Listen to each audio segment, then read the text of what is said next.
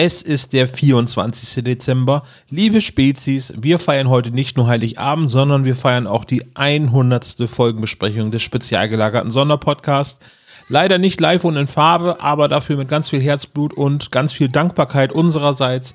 Ihr könnt heute etwas auch gewinnen und das auch an den nächsten Weihnachtstagen zu dieser Folgenbesprechung. Ihr schreibt einfach einen Kommentar zu dem SSP 100, egal welcher Teil das denn genau ist, und ihr nehmt an der Verlosung von dem großen, dicken SSP 100 Überraschungspaket teil. Wir drücken euch die Daumen und jetzt viel Spaß mit der Folgenbesprechung und frohe Weihnachten. Der spezial gelagerte Sonderpodcast.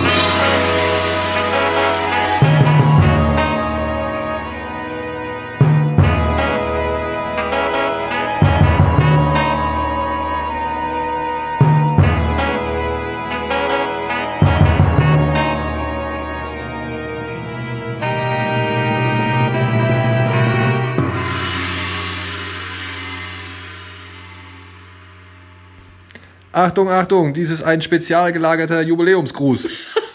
Von den Schröckers. Live und in Farbe. Und als digitale Audiodatei. Wir wünschen euch von Herzen alles, alles Liebe und Gute zur 100. Episode. 99 davon leider ohne uns. Ja, aber man kann ja nicht alles haben. Und wünschen euch mindestens noch 100, wenn nicht 1000 weitere davon. Und natürlich wünschen wir uns natürlich auch noch mal einmal dabei zu sein. Oder vielleicht auch noch zweimal. Der Karpatenhund ist immer noch eine Schwachstelle, also an, die ich, zu- an der ich zu nagen habe.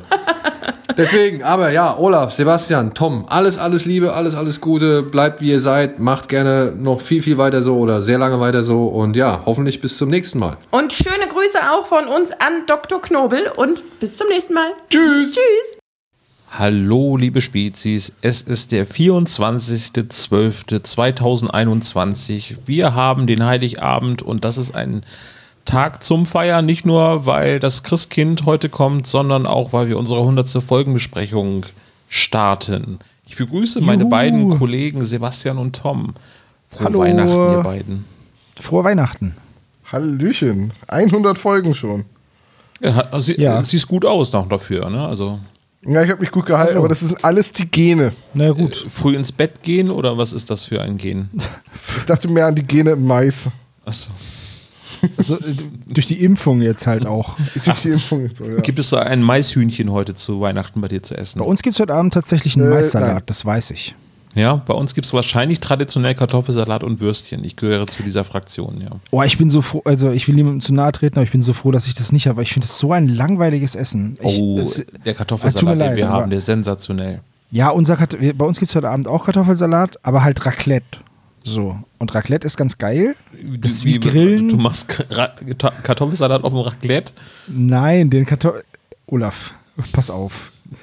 Den Kartoffelsalat, den isst man dazu, zu dem, was man raclettiert. Weißt du? Ach so, ich esse eigentlich nur Sachen vom Raclette und gehe hinterher mit Bauchschmerzen aufs Sofa, meistens. Du musst es richtig essen. Und vor allem musst du wissen, wann du Schluss machen musst und aufhören musst. Beim Raclette, äh, ein Freund, Freddy, liebe Grüße, äh, der sagt immer, Raclette ist nur dann richtig, wenn man unten Käse, dann in der Mitte was drauf liegt und oben drüber auch noch eine Scheibe Käse. Der Mann hat absolut recht, so mache ich das auch.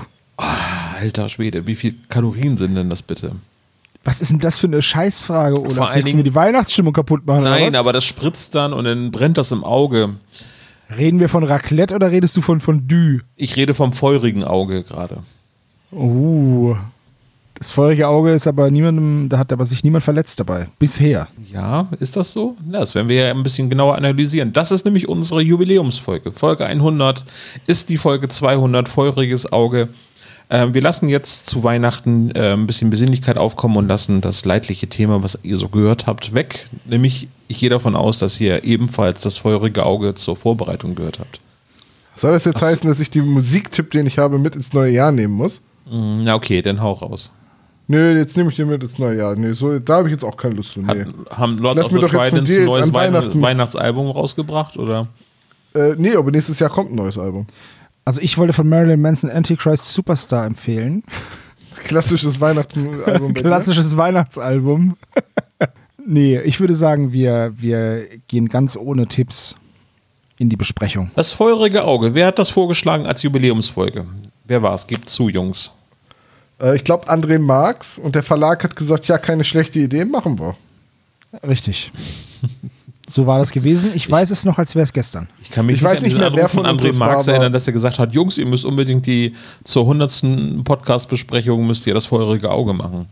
Ja, Ich genau so mir war das. vorstellen, dass, dass, dass ich das war, weil ich gesagt habe, na, der Adventskalender muss ja dieses Jahr noch einen Tag über Weihnachten hinausgehen, weil er ja jeden Tag, äh, jedes Jahr einen Tag länger wird. Und das würde dann bedeuten, dass wir dieses Jahr vier Teiler brauchen. Und ja, es gibt halt nur einen Vierteiler, ne? Aber weil wir keine Lust hatten, machen wir das jetzt alles in einer kompakten Folge. Genau, wir machen jetzt eine einstündige Folge, in der wir ein 170, 180 Minuten Hörspiel abfrühstücken und gut ist. Ja. Pass auf, ich fasse das kurz zusammen. Harte Fakten und den Klappentext und dann haben wir das. Ne? Also, genau. gut. Harte Fakten, das ist irgendwann rausgekommen, ist von André Marx. Es geht um das feurige Auge und ähm, das ist so ein Stein. So, Szene 1. Wir sind in der Quecksilbermine. Feuriges Auge übrigens. Hat mich auch raschelig Ja. gemacht, weil ich hatte es immer feurige Auge genannt, aber es ist ein feuriges Auge, was ja dem englischen Originaltitel vom Fluch des Rubins sehr, sehr nahe kommt. Ne?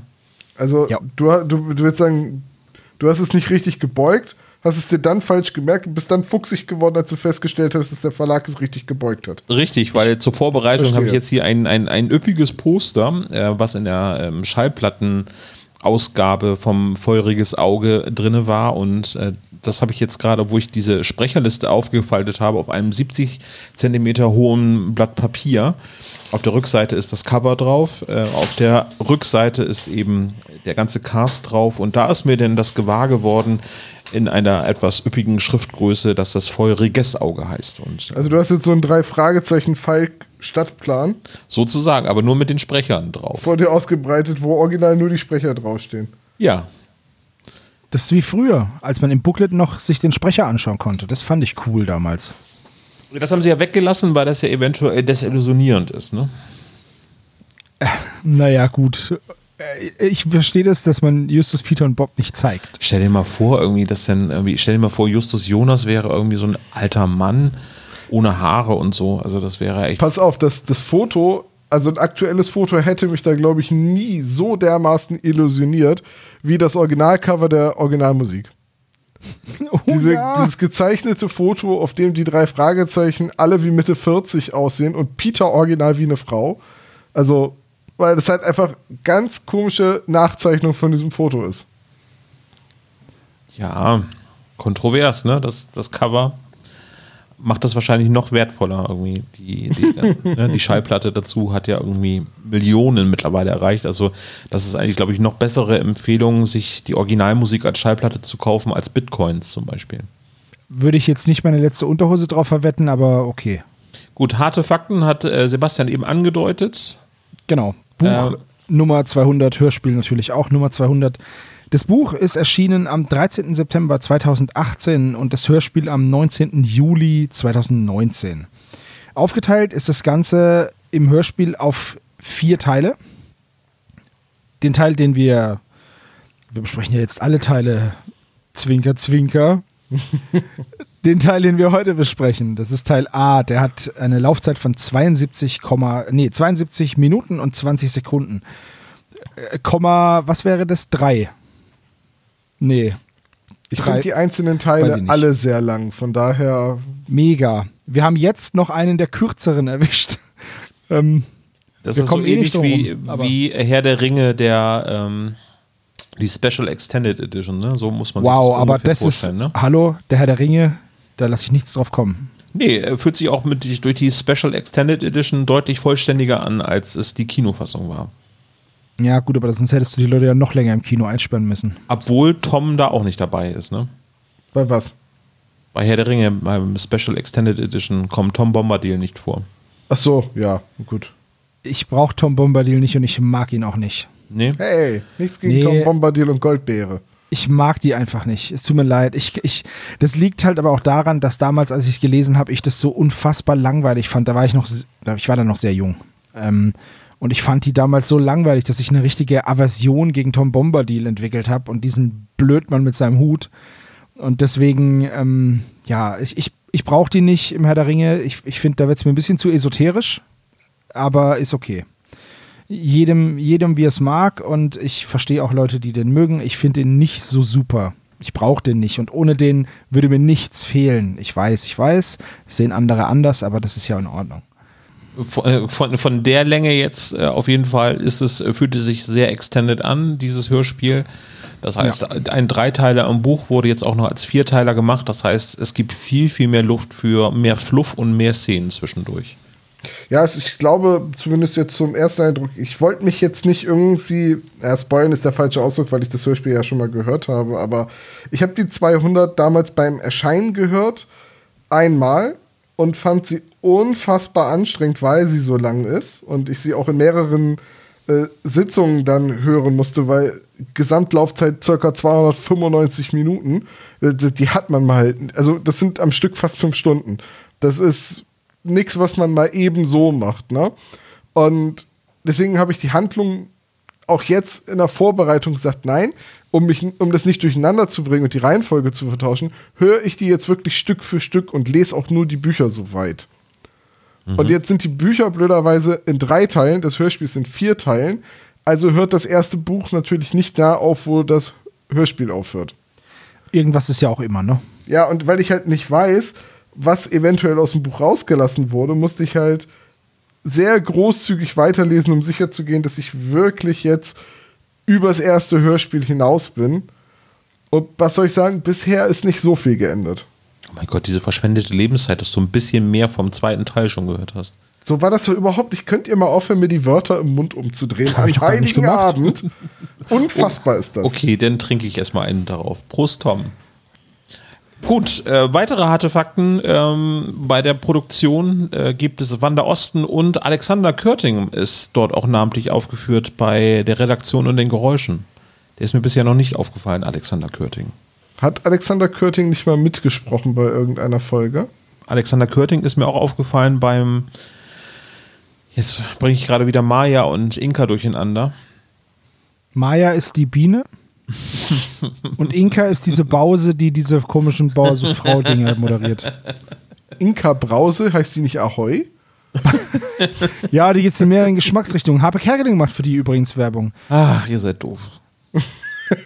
Der macht übrigens auch für den ganzen Batzen Werbung. Gut. Bevor wir auf die Sprecher ähm, kommen, wie findet ihr denn das Cover?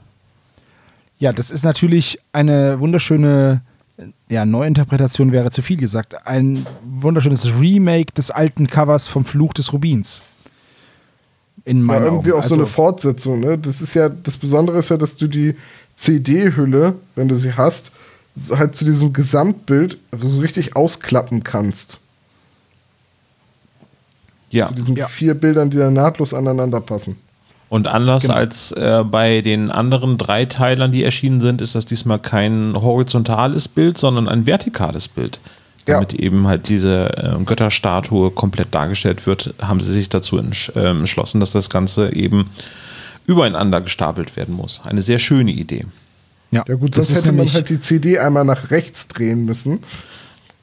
Nach dem Ausklappen. Ja, ja, die stützt sowas ja nicht, wenn das dann auf der Seite steht und so, ne? Nee, ich meine nur so, ähm, ich finde es halt, die, die, ähm, diese Vierer-CD-Box, dieser Pappschuber, hat halt, damit das funktioniert, so eine ganz besondere Klappform. Was dazu führt, dass die CD-Box nicht alleine stehen kann, die fällt immer um. Erstens fällt die um und zweitens ist die an der Seite nicht beschriftet, ne? Das heißt, es ist einfach ein komplett schwarzer äh, Einband, der dann im Regal steht, ne? Das schwarze Album der drei Fragen. Das schwarze Album der drei Fragezeichen, genau. Es steht aber auch wirklich nicht das feurige Auge an der Seite drauf, ne? Ich habe es Nee. als Kassette, also. Aber Ja, ich mag drauf. diese, diese, ja, was ist das, eine Buddha-Statue? Ist, da ist, ist eine Buddha-Statue, ne? Ja, also zumindest wird so Buddha Siddhartha dargestellt, oft. Ja. Der, der dünne Buddha. Es gibt ja noch den dicken Buddha und das ist der dünne Buddha. Ähm, ja.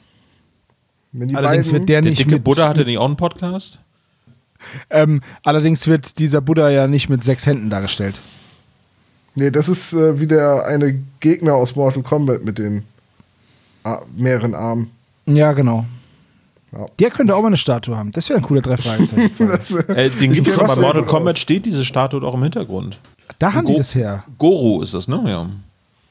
Aber das, du, das kann sein, dass ich Mortal Kombat gespielt habe, ist, glaube ich, ungefähr genauso lange her, wie dass ich diesen einen Film aus den 90ern mal gesehen habe. Ich habe gerade voll Bock, Mortal Kombat ins Mikrofon zu schreien, aber es ist Weihnachten und deswegen mache ich es nicht. Deine Nachbarn sind das doch gewohnt, dass du an Weihnachten Mortal Kombat schreist. Eh, Richtig, normalerweise renne ich dann auch noch mit dem Besen durchs Haus, durch den Hausflur und verklopp die Leute. Aber Also Goro heißt er, er hat aber nur vier Arme und nicht sechs Arme wie diese Statue. Und ähm, es gibt auch noch die weibliche Fassung, die ist dann Shiva. Die war dann im, ich glaube, dritten, zweiten, dritten Teil von Mortal Kombat dann auch. Also zu du meinst, Goro ist nur so ein billiger Star. Genau. Okay. ja, Der kam auch im neuen Kinofilm nicht so richtig gut äh, weg, aber so, naja.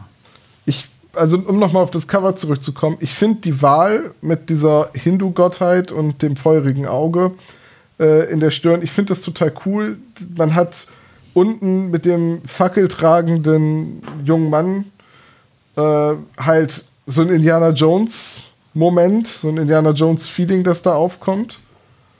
Also ich mag das Cover sehr gern, weil ich auch die Farbwahl so, so mag. Dieses Blau mit Orange. Das ist irgendwie schön. Das guck ich ich gucke das gerne an. Naja, und es ist das äh, recht ähm, von der Farbgebung her surreale Bild von Algarasch äh, noch so weit geändert, dass es ja trotzdem noch einmal wiedererkannt wird, aber trotzdem etwas komplett Neues ist, was dort drin ist. Also das ist wirklich ein, ein sehr gelungener, äh, na, zum Teil eine Hommage eben an das alte Cover von Algarasch mit diesem grünen, äh, rosa und äh, blauen Bogen drumherum. Ich will es jetzt nicht Regenbogen nennen. Ähm, aber dann der ganze untere Teil, das ist alles sehr, sehr, sehr gelungen, finde ich auch. Das ist aber nicht das ursprüngliche Cover von Algarasch, ne? Die Erstauflage von 1970 hat eine Hitchcock-Büste. Äh, mit rotem Hintergrund, ne? Ja. Ja, genau, so eine geteilte Hitchcock-Büste, was natürlich beim Fluch des Rubins total gut passt, eben wegen der Büsten. Richtig. Ich glaub, ja, aber das finde ich jetzt schöner, das Cover, muss ich Ja, ganz ehrlich muss sagen. man Ja, feststellen. ist so. Und die Statue kann halt einfach mehr Büsten tragen, als es Patrick kann. Richtig. Vier Büsten Als Patrick das erfahren hat, ist er direkt zum Hinduismus konvertiert. Und ausgewandert. Ich habe sechs Arme, also so. werde ich wohl sechs Büsten tragen können. Wir haben auch nur 13. Ja, dann muss ich halt zweimal laufen und eine nimmst du. ja. das wird sein. Ja, Äh, ich also wollte noch ganz kurz anmerken, Ja. dass auf dem Cover aber sieben Hände zu sehen sind, ne? Ähm, Ja, es ist ja, die eine ist ja noch eine, eine, eine künstliche Genau. Hand, eine silberne Genau. Hand. Äh, Aber darüber reden wir ja wahrscheinlich später. Ne? Na, nur, dass uns niemand sagt, wir hätten uns verzählt. Also Ja, es, sind, es sind sieben Hände an der Statue. Also zumindest zu sehen. Also der super Bösewicht-Name denn von dieser Statue wäre denn nicht Doc Ox, sondern eher Doc Sock. Doc, Doc Sept. Doc Sept, genau. Ja. Sehr schön. Also reden wir jetzt äh, bei der Statue immer über Doc Sept. Oh mein Gott. Bevor es noch weiter in den Nonsens abdriftet, denn lass Ach, uns noch einmal weiter. seriös über die Sprecher reden. Okay, ähm, wir haben uns dazu entschlossen, die Sprecher jetzt nicht alle aufzuzählen, sondern nur die relevanten für den ersten Teil. Das Haben sind wir das? aber schon einige. Ja. Ja, haben wir. Das sind schon einige. Ähm, natürlich unsere drei Detektive, da müssen wir nicht mehr dazu sagen. Und als Erzähler Axel Milberg. Aber wir haben auch einen Off-Sprecher mit Udo Schenk, Sehr gut. der uns, der uns Daten und Zeiten und sowas vorliest. Man fühlt sich so ein bisschen Donnerstag, an John Sinclair. 23. April, in der Wohnung von Superdetektiv Justus Jonas. Genau, es fehlt nur noch dieses. Es erinnert wirklich ein bisschen an John Sinclair. Und ich habe Mhm. mich auch gefragt, also im Buch werden ja auch die Daten genannt, 14. April, äh, September, 15. September und so. Aber ich habe mich da gefragt, ob das auch eine Hommage an John Sinclair sein soll, weil ehrlicherweise im Hörspiel bräuchte man diese genauen Datumsangaben jetzt nicht. Nee, Also eigentlich sind nicht nicht. zum Verstehen der Handlung irgendwie notwendig. Ja, es ist auch so ein bisschen. äh, Es ist ein bisschen komisch, weil wir das ja meines Wissens bei den drei Fragezeichen noch nicht so hatten. Zumal ich darüber gestolpert bin, wie lange die Ferien sind. Ne? Weil die Mine, wo wir gleich zu Anfang drüber reden, die ist ja geschlossen für die Sommerferien. Und ähm, wenn es jetzt gerade der 14. September ist, dann ist es aber ganz schön lange dort in Rocky Beach. Ja, Da hast das du ist sehr auch, recht. Das ist auch, weil im Hörspiel wird es Sommerferien genannt oder Sommerpause. im, Hörsp äh, im Buch steht da tatsächlich, oder sagt Peter tatsächlich nur, geschlossen wegen Urlaubs. Und Urlaub kann der Fremdenführer natürlich ja auch außerhalb der Schulferien machen. Macht ja auch mega Sinn. Dass du in den die- Schulferien halt. Genau, Familien dass du dann offen hast, wenn andere frei Zeit haben und ja. dann zumachst, wenn niemand kommt. Ja, ja, klar. Also von daher, das ist einfach, keine Ahnung, ob Hörspielskript oder ähm, Improvisation im Studio, aber die Ungenauigkeit kommt durch das Hörspiel rein. Also selbst bei uns in Bayern, die wir ja das letzte Bundesland sind mit Ferien, ist 14. September schon echt spät. Nee, das wandert doch immer. Also, ne, mal seid ihr ja, die Ersten, aber mal seid ihr die nee, Letzten. nee, nee. Bayern macht da nie mit. Ja, ja, ja. Bayern sagt Bayern immer gehört schon immer zu den Bundesländern, die mit als letztes Ferien haben. richtig. Also Ja, Baden-Württemberg ist da auch dabei und Bayern, aber Bayern lässt sich das nicht nehmen, im August Sommerferien zu machen und nicht im Juni. Ja, Karin Lindeweg hat durchgehend jetzt, glaube ich, äh, Sommerferien. Die spricht Tante Mathilda, Onkel Titus wird von Rudiger Schulzki gesprochen und Holger Malich, bisschen erkältet bei der Produktion, habe ich das Gefühl, spricht Inspektor Kotter. Genau. In einer kleinen Nebenrolle. Genau. Dann haben wir auch noch eine kleine Nebenrolle, nämlich Rubbish George taucht wieder auf, gesprochen von Hans-Peter Korff. Und Diesmal- das ist das erste Mal, dass Hans-Peter Korff das macht. Äh, Rubbish Richtig. George wurde nämlich sonst von Utz Richter gesprochen, aber der ist leider 2015 verstorben. Genau. Richtig. Ich finde aber, dass äh, Hans-Peter Korff das sehr, sehr gut macht. Allerdings, Ich fand das ein bisschen zu genuschelt für Rubbish George. Das klang so, ah, ich will eigentlich gar nicht mit dir reden. naja, ich, also für mich war das halt so, er ist halt gerade erst aufgewacht, ne? Das ja, habe ich auch so wenn, auch wenn er gerade erst aufgewacht ist, das ist schon, also für ein Hörspiel ist es doch ein bisschen viel geknödelt. Also Tom. ich fand's, ich, ich fand's Könntest du gut. bitte die ganze Folgenbesprechung als Rubbish George heute sprechen? Nein, das kostet mindestens einen Dollar, wenn du willst, dass ich die ganze Folge als Rubbish George spreche. Ich würde Okay. sagen, wir kicken, wir kicken ihn raus, das ist mir das Geld nicht wert. Nee, ich würde jetzt sagen, irgendwie, das kann man schon machen, denn äh, weil aber im Buch können wir Dollar. den geflissentlich überhören. Also, aber da sind wir gerade bei einem Punkt. Äh, ich, ich finde ihn ein klein wenig unsympathisch. Ja, der, Ob er so der ist halt auf das Geld ist- angewiesen halt, ne? Das ist schon in Ordnung. Darum geht's ja nicht. Aber Rubbish George war immer ein Freund der drei Fragezeichen und ähm, Aber er war auch schon immer so, dass er für jeden kleinen Dienst bezahlt werden will. Und Peter Ja. Geld aus der, Rei- äh, aus Ja. der Tasche leiern ist quasi ein eigenes Rubbish George Klischee. das ist okay, aber es geht halt um was Wichtiges. Und ich äh, deswegen, Aber, also aber er war genau so. Sogar in SMS aus dem Grab, was ja mehr oder minder seine Hintergrundgeschichte erzählt. Na gut, dann finde ich ihn einfach unsympathisch, diesen Müll Georg. Das ist in Ordnung. So, dann haben wir noch Mr. August, gesprochen von Carlo von Tiedemann. Ich nenne das jetzt mal den NDR-Cast, weil du möchtest jetzt auch noch Mr. Anderson erwähnen, Hubertus Genau. Meyer Burkhardt. Exakt. Die So, beiden vom NDR. Also bei Carlo von Tiedemann als Mr. Gus am Telefon, als Mr. August am Telefon, äh, da kommt manchmal so ein bisschen der Moderator heraus. Ja, das solltet ihr tun. ja, ne? Das kommt da manchmal so ein bisschen durch.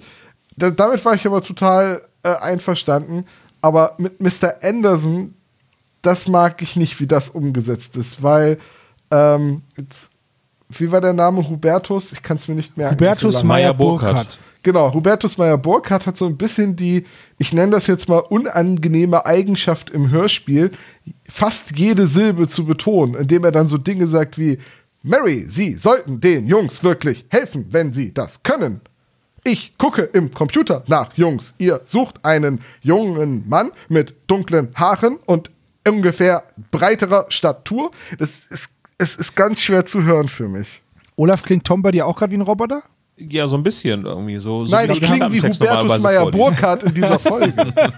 ich klinge nicht wie ein Roboter, ich klinge wie Hubertus Meyer Burkhardt. Ich habe es nur ein bisschen eine, überspitzt. Das ist eine Moderationsmaschine, so viel kann ich dir auf jeden Fall sagen. Aber okay, Ja, ich, ich- ich schon, finde, ich bin, äh, ich bin äh, mit der er klingt- Meinung alleine. Nee, nee, er klingt aber so ein bisschen so, als wenn er das nicht im Studio aufgenommen hätte, sondern ich habe irgendwie das Gefühl, dass das.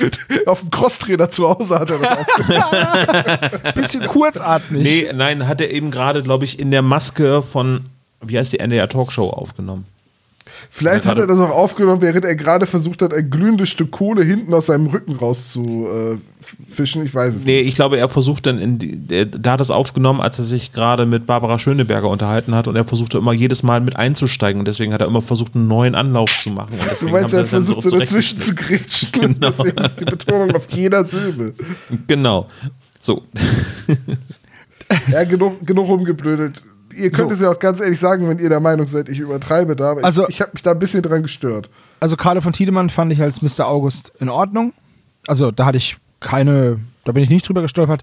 Mr. Anderson ist einfach, ähm, hat so eine kurze Rolle, dass äh, mich da viel mehr interessiert, was er sagt, als wie er es sagt. Wisst naja, was meine? heißt so eine kurze Rolle? Das Telefonat mit Mr. August ist kürzer als die Szene im Hotel.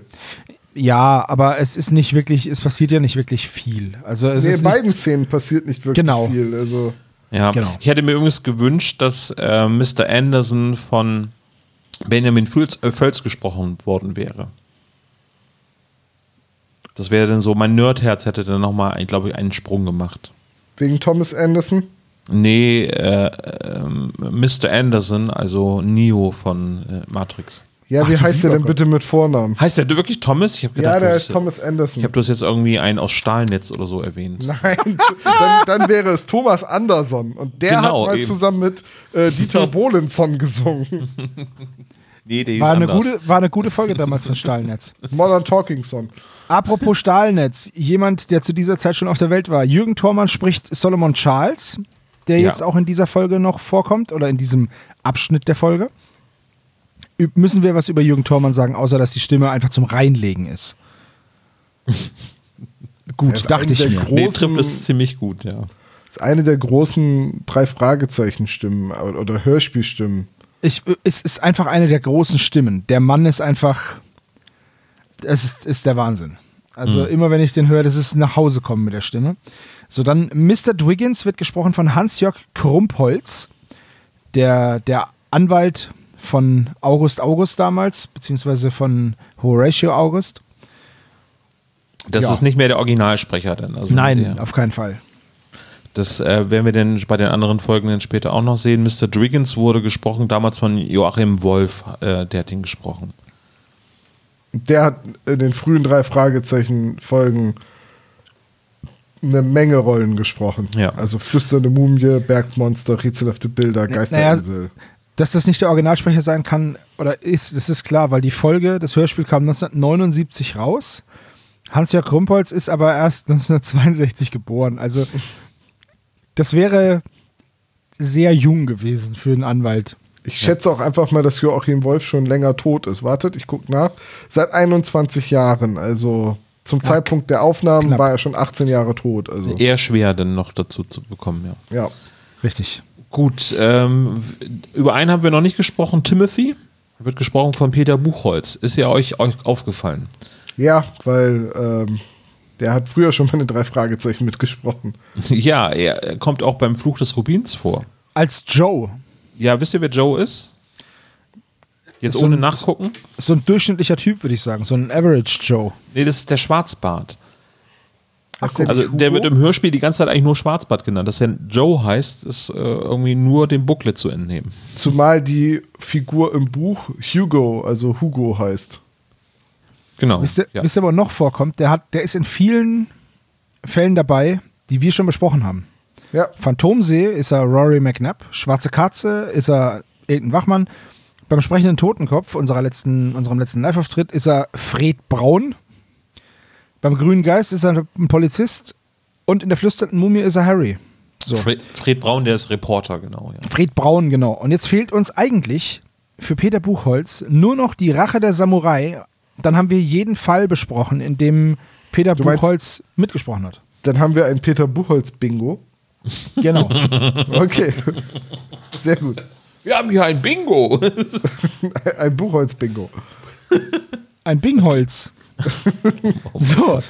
Bingholz, Äh, das ist, damit sucht man bei Microsoft, ne, mit dem Bingholz. Äh, Richtig. Und das ist jetzt der Sprechercast für den für Teil A. nee, haben wir Ja, Helena, Helena noch? Äh, Wer ist denn Helena? Die schöne Helena von nee, Troja. das ist äh, von Mr. Anderson, die Angestellte. Nein, Nee, das, das ist, ist Mar Maria. Maria. Ah, und die Maria, habe ich, Maria. und die Ja, ich tatsächlich ja, hast du vergessen. erwähnt. Ja, genau, ja. Äh, Caroline Kiesewetter Ja. spricht die Maria, die ähm, ja, Latina, würde ich sagen, oder, oder spanische Putzkraft Ja. oder Angestellte. Und jetzt wollte ich sagen, und die hatten wir gerade erst, als wir das Grab der Maya besprochen haben, aber wir haben hier die Inka-Mumie besprochen und das Grab der Richtig. Maya. Hört auf, das durcheinander zu bringen. Das sind zwei vollkommen unterschiedliche Kulturen. Gut, dann haben wir den Cast durch. Dann Ja. würde ich sagen, Sebo. Wärst Ich du bereit, deine, deinen 99. Klappentext, nee, ist es noch nicht mal der 99., glaube ich, der 98., ne? Ich, ich bin mir nicht ganz sicher, aber ich lese gerne diesen Klappentext vor. Allerdings gibt es dann auch noch zu jedem Teil einen Klappentext. Das ist ein bisschen schwierig, weil der Klappentext halt für die Bücher ist. Und deswegen, ich lese jetzt erstmal diesen allgemeinen Klappentext vor. Justus Jonas ist verschwunden. Während Peter und Bob den ersten Detektiv verzweifelt suchen, stolpern sie über Spuren aus ihrer eigenen Vergangenheit. Der Fluch des Rubins. Hat Justus Verschwinden etwas mit diesem längst zu den Akten gelegten Fall zu tun? Ist das Rätsel um den mysteriösen Edelstahl damals wirklich gelöst worden? Bei ihrer Suche ahnen sie nicht, dass sie damit dunkle Mächte heraufbeschwören. Denn das feurige Auge birgt mehr Geheimnisse, als die drei Fragezeichen ahnen können. So, das ist der Text zu dem gesamten Hörspiel. Und es gibt jetzt auch noch einen zu Teil 1, der verschwundene Detektiv. Justus ist weg. Über Nacht spurlos verschwunden. Hat man den ersten Detektiv entführt? Bob und Peter sind auf sich allein gestellt, um ihren besten Freund zu finden. Da taucht eine rätselhafte Spur aus der Vergangenheit auf. Sie führt zu alten Bekannten, zu einem verwunschenen Tempel und zum feurigen Auge. Ähm, ist nicht sonderlich aussagekräftig und deckt somit auch wahrscheinlich große Teile von Seite B ab auf, aus dem Hörspiel. wollte auch gerade sagen, weil nämlich ich habe hier einen anderen Klappentext, der sind anders unterteilten und du hast jetzt quasi die von A und B vorgelesen. Ge Ja, genau. So. Aber ich finde find den ganz okay, den Text.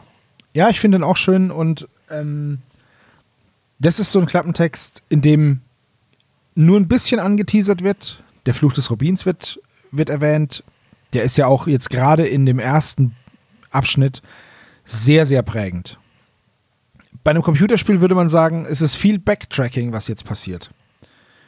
Aber ich finde den Text echt gut. Dann lass uns mal in Medias Res gehen und lass uns mit der ersten Szene vom Feuriges Auge anfangen. Sehr gerne. Du kannst übrigens trotzdem grammatikalisch richt, äh, richtig von dem feurigen Auge oder so sagen. Das ist okay. Nee, nee, das ist ein, Oder- eigen, ein Titel ist das.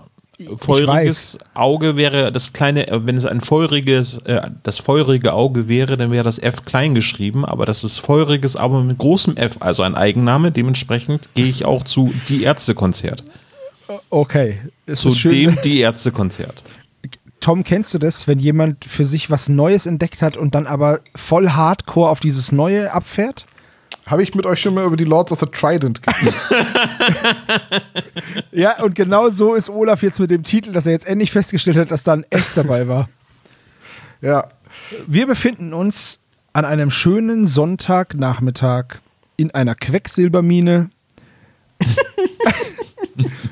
Wunderbar, was man sonntags nachmittags halt so macht. Tom, du befindest dich, du, du fühlst dich wohl, um dich herum ist es zwar dunkel, aber du bist es so gewohnt, dass du, du magst es unter Tage. Ich So gebe zwei Token aus, um eine Taschenlampe in meinem Rucksack zu finden. Das ist okay, du nimmst die raus. Olaf, bei nee, dir du ist findest es leider so, nur einen Laserpointer. Olaf, ich bin der Meister. Olaf, bei dir ist es so, du fühlst dich unter Tage nicht ganz so wohl, hast eher so ein bisschen Schiss und möchtest wieder raus. Und das liegt auch eher daran, dass ich mir überall an den tragenden Balken den Kopf stoße. Während Absolut Tom da so richtig. durchhuscht. Natürlich. Nicht umsonst fühlen sich Zwerge in Höhlen wohl. so, und jetzt gehen wir vom Rollenspiel wieder weg. Tom, wir reden jetzt nicht über dich, wir reden über deinen Charakter, ne? Also Natürlich, Ja, ich es ist nur in-game sozusagen. Hallo, das ist nur in-game. Nee, die Eröffnungsszene Quecksilbermine erinnert mich an äh, den neuen Ghostbusters-Film. Falls ihr den schon gesehen habt, dann Leider wisst ihr, was noch ich nicht. meine.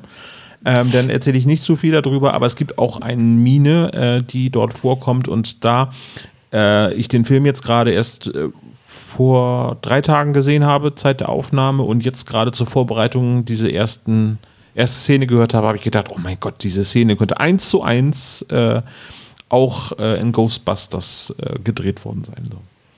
Okay. Kann ich jetzt schlecht was dazu sagen? Ich habe den Film nicht gesehen. Nee, aber äh, pass auf, geh einfach ins Kino und liebe Spezies, falls ihr Ghostbusters Afterlife, beziehungsweise im Deutschen heißt der Legacy, warum auch immer man das denn noch. Ich finde es so geil. Wir nehmen den englischen Titel, aber pass auf, nee, die Deutschen sind so doof, wir müssen es übersetzen mit einem anderen englischen Wort. ja, Das Legacy. erinnert mich immer an 96 Hours und im Original Taken. Es Das ist hätte man einfach auf Deutsch einfach entführt nennen können und fertig ist, aber nein. Nee, nee, äh, und vor allen Dingen, äh, der heißt dann äh, 90 Hours 2, ähm, zwei, Taken heißt der denn im Deutschen. Also, es ist ganz furchtbar.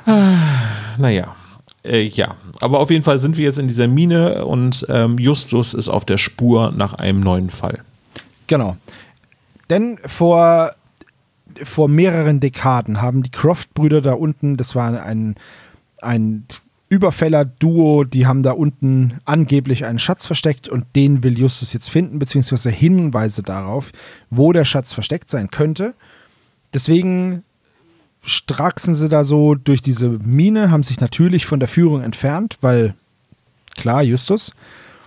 Und auf Peters Beden da kommt jetzt ein Satz, wo ich mir denke, Justus, du oller Verschwörungstheoretiker.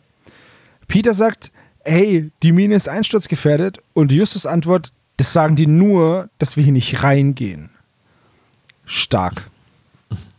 Richtig geile Verschwörungsrhetorik. Richtig Stell dir gut. mal vor, André Marx hätte keinen Box gehabt, die Folge zu schreiben und hätte einfach diese Höhle einstürzen lassen. So, und das ist jetzt quasi das Ende der drei Fragezeichen. Hat schon beim Gespensterschloss damals nicht geklappt, da sind sie nur leicht verschüttet verdammt. worden. Wie kann man denn leicht verschüttet werden?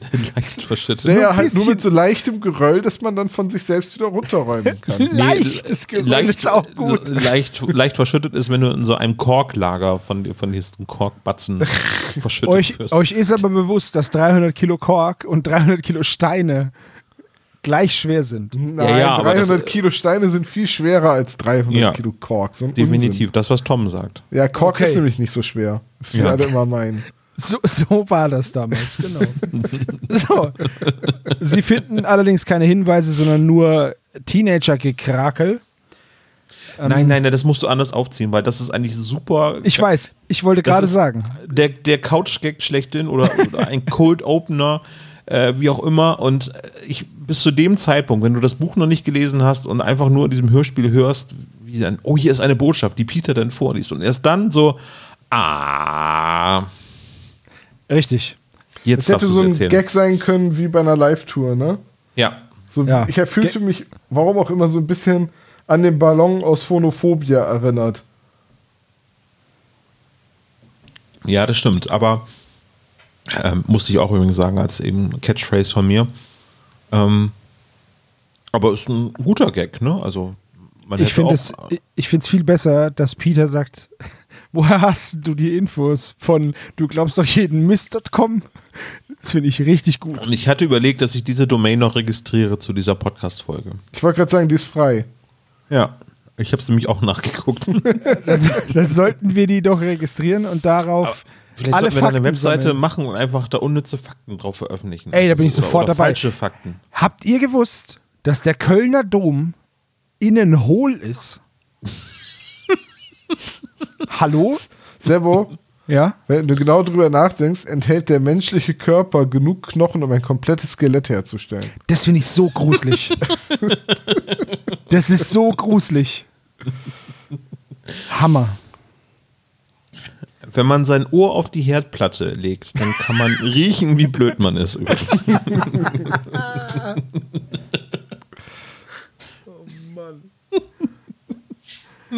Das ist super. So, was mir bis, bis zu dieser Szene noch nicht. Moment, ich muss mal eben kurz einschenken, sonst wird das hier nichts. Übrigens, äh, liebe Spezies, Prost, frohe Weihnachten. Ähm, was ich mir bis dahin noch nicht in dem Hörspiel so vorgestellt habe, ist, dass es da stockduster ist. Also es ist ja wirklich rabenschwarz muss es denn ja da sein. Ja, richtig, weil die haben so eine Grubenlampe dabei, schönes Öllämpchen, kennt man ja. Ähm, und natürlich geht dann das Licht aus und alles ist stockfinster. Ja. Peter möchte zurückgehen. Das ist jetzt aber natürlich schwierig, weil sie haben nichts dabei. Und Peter sagt dann, hey, vier Not, ich habe meinen Laserpointer dabei, der genau einen roten Punkt an die Wand projiziert. Was ein Laserpointer halt so jetzt- macht. Einer von den beiden jetzt eine Katze wäre, dann wäre das echt in die Hölle geworden. Anlässlich der Veröffentlichung der 200 damals gab es ja auch einen Livestream, in dem einige Blicke hinter die Kulissen gewährt wurden, also quasi Szenen aus dem Studio. Und da wurde auch diese Szene gezeigt und die Öllampe ist wirklich ein tragbares Radio, so ein CD-Spieler, den Andreas Fröhlich dann klappernd äh, ans Mikrofon ranhält. Ah, okay. Ich glaube, der, der äh, Laserpointer war ein Kugelschreiber. Er hört sich auch so an. Ja. Also mein Laserpointer hört sich nicht so an, wenn ich drauf drücke. Da macht einfach fast kein Geräusch. Das macht nur so ein ganz dumpfes Klicken. Und wie Aber- klingt deine Öllampe? Äh, die klingt, die, die quietscht, also die klingt ähnlich wie dieses Radio tatsächlich, nur nicht so schwer. Klingt also mehr nach einer Öllampe. Ja, Okay. weniger nach einem Radio. so, ich bin, wie cool wäre es gewesen, wenn man das versehentlich eingeschaltet hätte. Das ist total dunkel, aber die Musik ist geil. so. Mit Bobs Handy finden sie dann einen Ausgang, der ist aber versperrt. Selbst Peter kann das nicht knacken. Sie suchen sich einen anderen Ausgang und finden einen alten Förderkorb. Und nach ein bisschen hin und her können sie dann mit diesem Förderkorb an die Oberfläche fahren. Und da werden sie dann von Timothy erstmal hart zusammengestaucht. Und ich finde, da kommt so ein Moment, wo Timothy sagt: So, jetzt gebt mir eure Namen und eure Adressen, ich rufe eure Eltern an. Und klar, das bezieht sich alles auf den Fluch des Rubins. Und da waren die noch Kinder. Aber jetzt sind die halt einfach schon strafmündig und so. Und ich weiß jetzt nicht. Das hat Naja, mich so es ein ist so ein bisschen, bisschen- rausgerissen. Es ist so ein bisschen so ein, ich sag jetzt mal, grob Anschlussfehler, weil in den frühen Folgen würde, glaube ich, jeder sagen, die drei Fragezeichen sind so 14. Jo. Und Wenn das ja vier Jahre her ist, ja. dann sind sie jetzt alle so 18, 19. Damit sie immer noch als Jugendliche, die gerade mal so Autofahren durchgehen, müssten sie eher so 16 sein. Das würde bedeuten, sie waren in den frühen Fällen eher so 12. Mhm. Richtig. Ja, das, das, das Ding ist halt, dass dieser, diese Drohung, ich rufe jetzt eure Eltern an, die zieht halt nicht so super, finde ich. oh, mal ganz ehrlich, Sebo, wenn ich jetzt sage, gib mir mal deine Telefonnummer, ich muss mal mit deiner Mutter reden, wie du im Podcast dich hier benimmst. Ja, dann, dann, du weiß sie das schon. Dann, dann ist das kein Problem. Also Aber du könntest ihn Grüße. bei seiner Schwiegermutter verpfeifen. auch das. Oder so, ja, auch, genau. Meine Schwiegermutter hört mir zu. Hallo Schwiegermutter. Das ist es ja, das war der Witz. So. So, Frohe Weihnachten. Wir kommen dann übermorgen.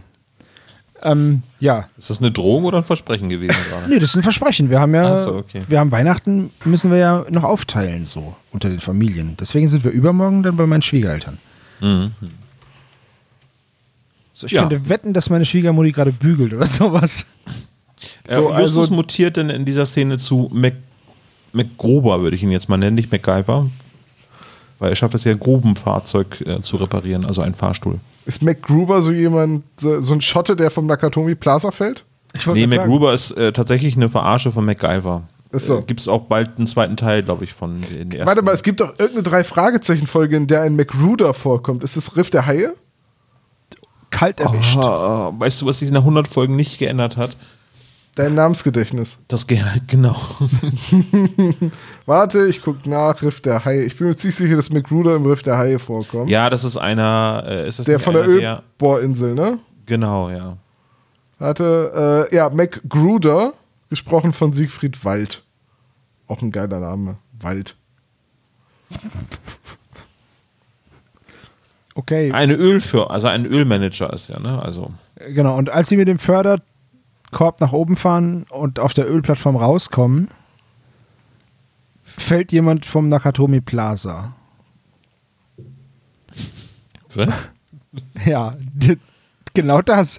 Genau so war die Abschweifung jetzt. So. Wir befinden uns am nächsten Tag. Es ist Montag, der 15. September. Das weiß ich deswegen, weil es mir um die Ohren gehauen wird. Von Udo Schenk mit einer sehr bedrohlichen, tiefen Stimme. Richtig. Es, es Ja. klingt so, als würde die Welt untergehen. Ja. Für, für Mathilda ist es auch fast so, denn Justus ist verschwunden. Das wäre auch schön, wenn die Apokalypse nah äh, wäre, dann würde ich mir wünschen, dass Udo Schenk dann auch ankündigen würde, wie lange ich noch zu leben habe. Das würde ich ganz okay finden. Sehr Ich glaub- stimmungsvoll auf jeden ich glaub, Fall. mit der Übrigens, Zeit eine Sache, die ich so schön finde, ist diese Charakterisierung in der Szene. Justus würde doch nicht einfach so abhauen, ohne was zu sagen. Erinnert ihr euch noch an seinen Trip nach Venezuela? Ja. Oder alle Trips, die er gemacht hat. Immer ist er verschwunden. Ich wollte gerade sagen, Justus haut ständig ab, ohne was zu sagen. Ja, ist tatsächlich so. Das ist wie der eine Kollege in der Firma, der nie was arbeitet und von dem alle immer sagen, der ist so fleißig.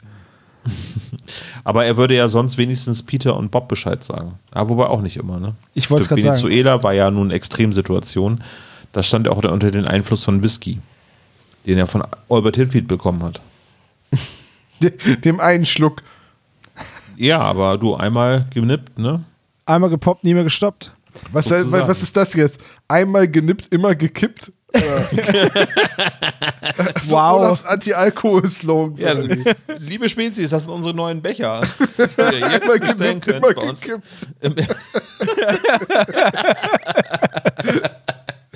Oh meine Güte, ey. Wie kamen wir dazu? Aber meine Zunge wird auch schon lockerer. Äh, Prost, liebe Spezies übrigens. Obwohl es keine Ben Nevis-Folge ist, aber ich trinke auch was anderes. Ballert sich mit Glühwein weg.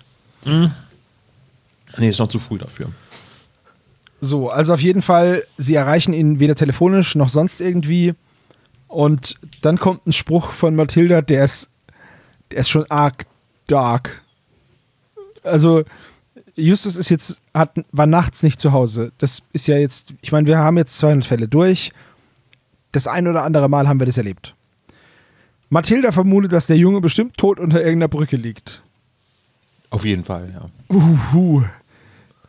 Also, ui. Bisschen, bisschen dunkel. Aber das ist ja, passiert ja nicht.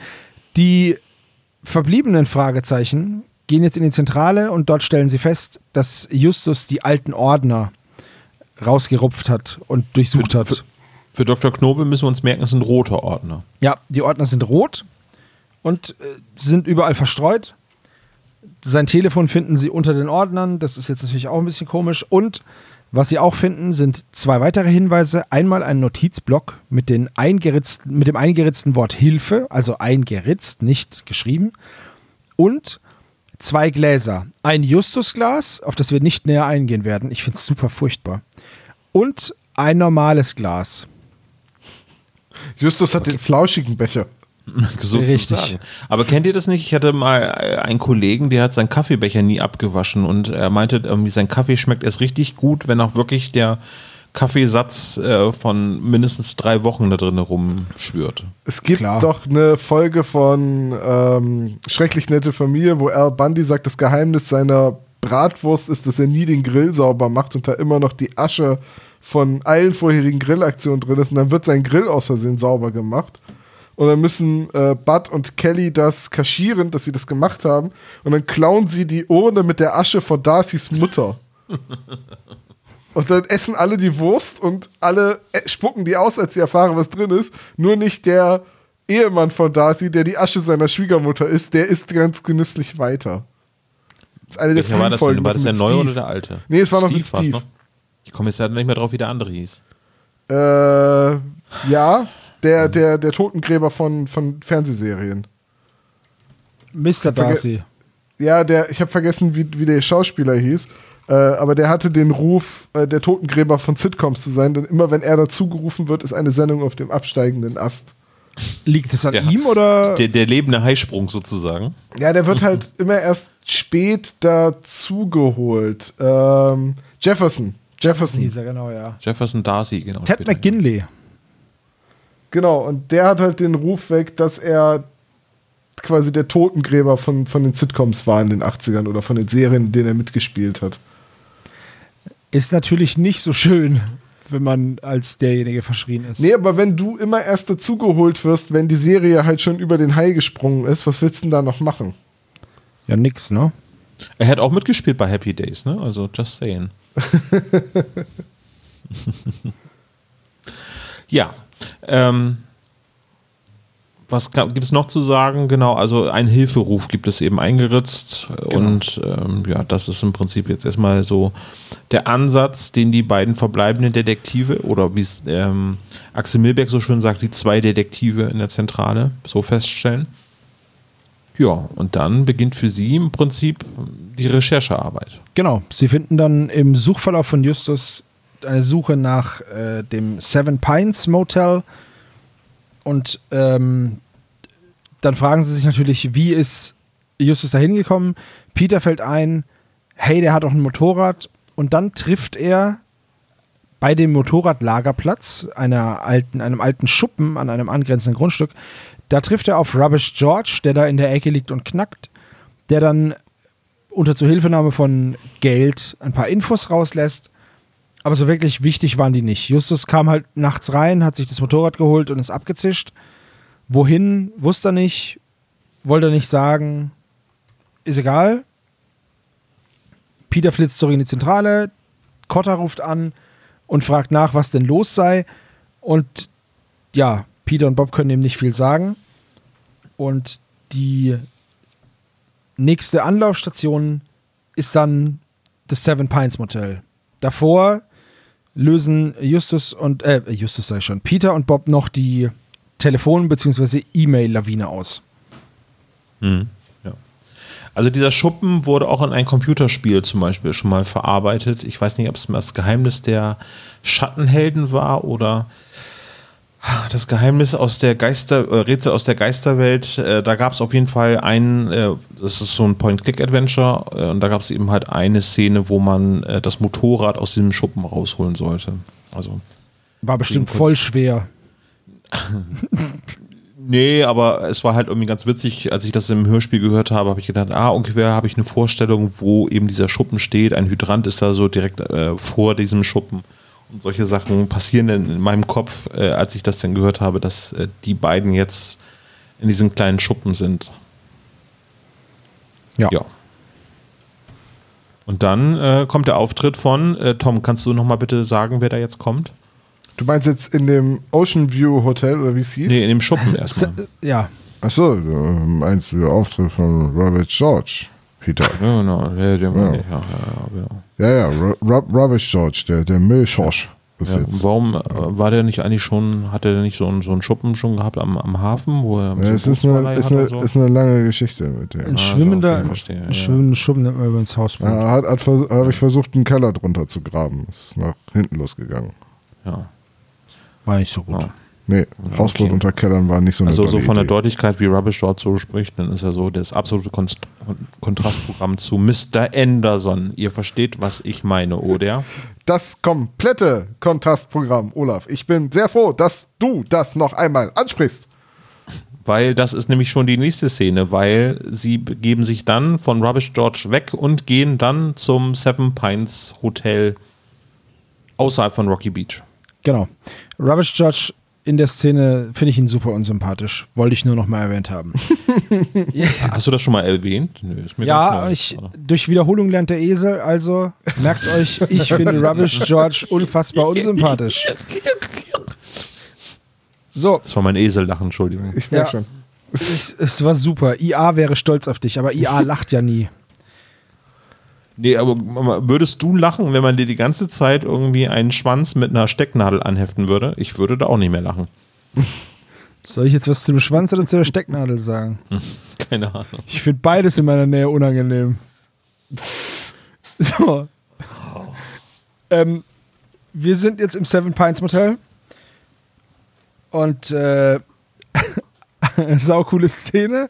Eigentlich so eine so eine Witz, so ein Witz. Peter und Bob wollen nach Justus fragen. Mr. Anderson fängt sie ab und sagt: Ah, ihr sucht bestimmt euren Freund, so einen etwas stämmigeren mit dunklen Haaren. Ja, ja, ja, ja, genau den. Kenne ich nicht. Das ist einfach, ja, das ist einfach humorig. Ich fand's ganz lustig. Angerufen wurde er vorher von der Polizei und genau deswegen weiß er halt, nach wem gesucht wird. Aber die Angestellte Maria mit dem starken spanischen Akzent, beziehungsweise dem ganzen spanischen Vokabular, erzählt dann, dass eine Frau nach Justus gefragt hat oder gesucht hat. relativ Das ist die, wahrscheinlich die gleiche Frau, der Mathilda um den Hals gefallen Genau, ist. eine relativ große Frau, eine Tennis, Tigerskappe. eine Tennisspielerin mit einer Tigers Cap. Wir wissen jetzt auch, dass die Tigers nicht mehr so gut sind, wie sie mal waren. Ja, so ist es halt. Ja. Ähnlich wie die Indianer von Cleveland, die sind auch nicht mehr so gut. Ja. Äh, was mir aber sehr gut gefallen hat, war Maria mit dem spanischen Akzent. Äh, fand ich sehr, sehr gut. Also, wir haben uns ja oft darüber unterhalten, dass äh, viele ähm, ausländische äh, Figuren eher sehr klischeehaft sind. Das ist jetzt natürlich auch ein bisschen klischeebehaftet. Ich wollte gerade sagen, so wie die, äh, das ist schon ganz schön überzeichnet. Ist es so? Ich, ja. ich empfand das eigentlich ganz angenehm, dass sie auch zwischendurch einfach mal Spanisch weitergesprochen hat. Ja, schon, aber ich sag mal so, wenn jetzt, wenn uns jetzt eine Figur entgegentritt, die mit chinesischem Akzent spricht, dann weiß jeder, das ist so ein überhöhter Comic-Akzent, weil, ja, weil wir können das ja nicht einordnen, wenn der dann irgendwie Chinesisch spricht und man so gar nichts versteht. Bei Spanisch ist es halt, ich weiß nicht. Also, dass, die, Ja, dass also ich erinnere da nur an, ich bin 107 Jahre alt. Und ich Hab muss gerade sehr aus der äh, äh, an die Folge der Jahrhundertstein denken mit dem Türsteher, der dann so Kaya diesen Jana. türkischen Dialekt hat. Warum eigentlich? Ja, weil äh, das andere kann ich nicht. Ja, das, äh, Olaf, ich glaube, du hast mich nicht ganz, du hast mich nicht richtig verstanden. Wenn jetzt der Chinese tatsächlich auch ganz viel Chinesisch einbauen würde, wie jetzt diese spanische Angestellte da oder spanischsprachige, dann würde man das nicht, du könntest nicht mal die Worte richtig rausfiltern, so als durchschnittlicher Hörer. Spanisch ist halt, Würde ich aber okay finden. ja, aber es ist halt voll schwierig. Und bei Spanisch ist halt so, das ist halt wesentlich gebräuchlicher und trotzdem versteht keiner ein Wort. Also, naja. Also in Deutschland gebräuchlicher. Ne? Also weltweit gesehen würde ich sagen, ist, liegt Mandarin wahrscheinlich ein bisschen weiter vorne so. Schon, aber regional. Ich glaube, Spanisch ist die verbreitetere Sprache. Das könnte sein, ja. Ja, die wird ja in sehr viel mehr Ländern gesprochen. Von weniger Leuten, aber nicht merklich Ja, weniger. ja, so, ja, ja, schon richtig. So, also deswegen, ich weiß jetzt nicht, wenn ich jetzt Spanisch könnte, dann würde ich vielleicht auch sagen, hei, hei, hei. Die spricht einen ziemlichen Klischee-Kram zusammen. Vielleicht, weiß ich nicht. Ja. Aber auf jeden Fall ist bei mir nicht so diese ähm, Alarmglocke angegangen, oha, das kann man aber heute nicht mehr machen so. Also ja, weil das, weil das auch nicht so blöd klingt. Also ich, ich will das jetzt gar nicht irgendwie runtermachen, aber das Spanische, wenn du das, ich sag jetzt mal so verballhornst oder so ein bisschen überspitzt darstellst oder so, dann klingt es halt einfach schön. Das klingt nicht blöd. Und einen spanischen Akzent nachzustellen ist halt auch einfacher als einen chinesischen Akzent nachzustellen, weil du dann immer diesen L- und R-Tausch machst und, umge und dann ist es halt, das klingt halt wie in einem Comic. Während wenn du so ein spanisches Ding machst, das klingt einfach irgendwie normaler. Weißt du, was ich meine? Ich weiß nicht, wie ich das Ja. richtig erklären soll. Ja, ja, ist richtig, ja. Äh, also auf jeden Fall hat mir die Szene gut gefallen, weil es eben halt da, auch wenn es eine Überbetonung äh, gibt von Hubertus, aber man lässt auf jeden Fall sehr gut erkennen, dass es sich dabei um einmal den Chef des Hotels sich handelt und einmal die Angestellte, die eben äh, mexikanischer Herkunft ist, höchstwahrscheinlich, ja. Ja. Also diese Kluft ist trotzdem dann gut getroffen, finde ich so. So. Und jetzt erfahren wir, dass diese Frau mit der Kappe nicht nach Justus gesucht hat, sondern nach einem anderen Mann. Und im Computer schauen sie dann nach, nach was die gesucht hat. Und es ist Rama Sidri Randor. Dun, dun, dun. Macht das Frühstück gut. Rama. Aber das Düm Düm Düm hab ich, ha, hat jeder von uns auch gehört, oder? Ja, ja. Aus dem, nee, ich habe das nicht gehört, das Düm Düm Düm. nee? Nö. Also im Kopf meine ich jetzt, ne? Ja, Nicht- ja, ja. ja, natürlich im Kopf, aber nee, ich glaube, ich habe das nicht gehört, weil halt es war halt einfach klar, wenn dass diese Person wieder auftauchen wird, wenn um, es um den äh, Fluch des Rubins geht. ja, und jetzt muss ich zu meiner Schande gestehen, ich weiß jetzt nicht mehr, weil André, als wir die Folgenbesprechung mit André Marx zusammen gemacht haben zum Fluch des Rubins, ähm, ab da äh, festgestellt wurde, ab im Buch äh, denn auch erwähnt wird, in welchem Hotel er damals untergekommen ist, weil er hat ja damals im Fluch des Rubins im Hörspiel ja nur die Visitenkarte übergeben. Hier, das ist die Visitenkarte von dem Hotel, wo ich mich äh, aufhalte. Da hat man es ja noch, ihr erinnert euch daran, darüber unterhalten, wieso man denn sich hat Visitenkarten drucken lassen für eine Unterkunft, die man nur für ein paar Tage oder für ein paar Wochen äh, bezieht. ja, ich ja. erinnere mich dunkel. Hm. Ich glaube, die Begründung war, er schreibt die Adresse von dem Hotel auf die Visitenkarte drauf im Buch. Und im Hörspiel ist es halt die Visitenkarte aus dem Hotel. Genau, ja. Okay. Die lasse ich immer als erstes drucken. Wenn ich weiß, dass ich zwei Nächte da übernachte, lasse ich mir im Vorfeld Visitenkarten drucken. Ja. Ich habe hier meine Visitenkarte. Ah, Sie sind Herr Ibis. Oder Herr Best, Best Western ist mein Name, genau. Ja, das klingt Naja. aber nach einem Namen, den könntest du in Texas tatsächlich haben. Mr. Best Western. Vorname Best. Doktor. Dr. Best. Best Western. Ja, Best ist mehr so Hat eine. geheiratet, ist ein Doppelname. Best minus Western. heißt Nein, nein, Best ist die Abkürzung von Sebastian, verstehst du? Und das, Ah, verstehe. Jetzt macht das eigentlich Sinn, ist der Name Sebastian Western. Aber weil ich das. Es wird immer besser. ja, ich weiß, deswegen ist der Name auch Best.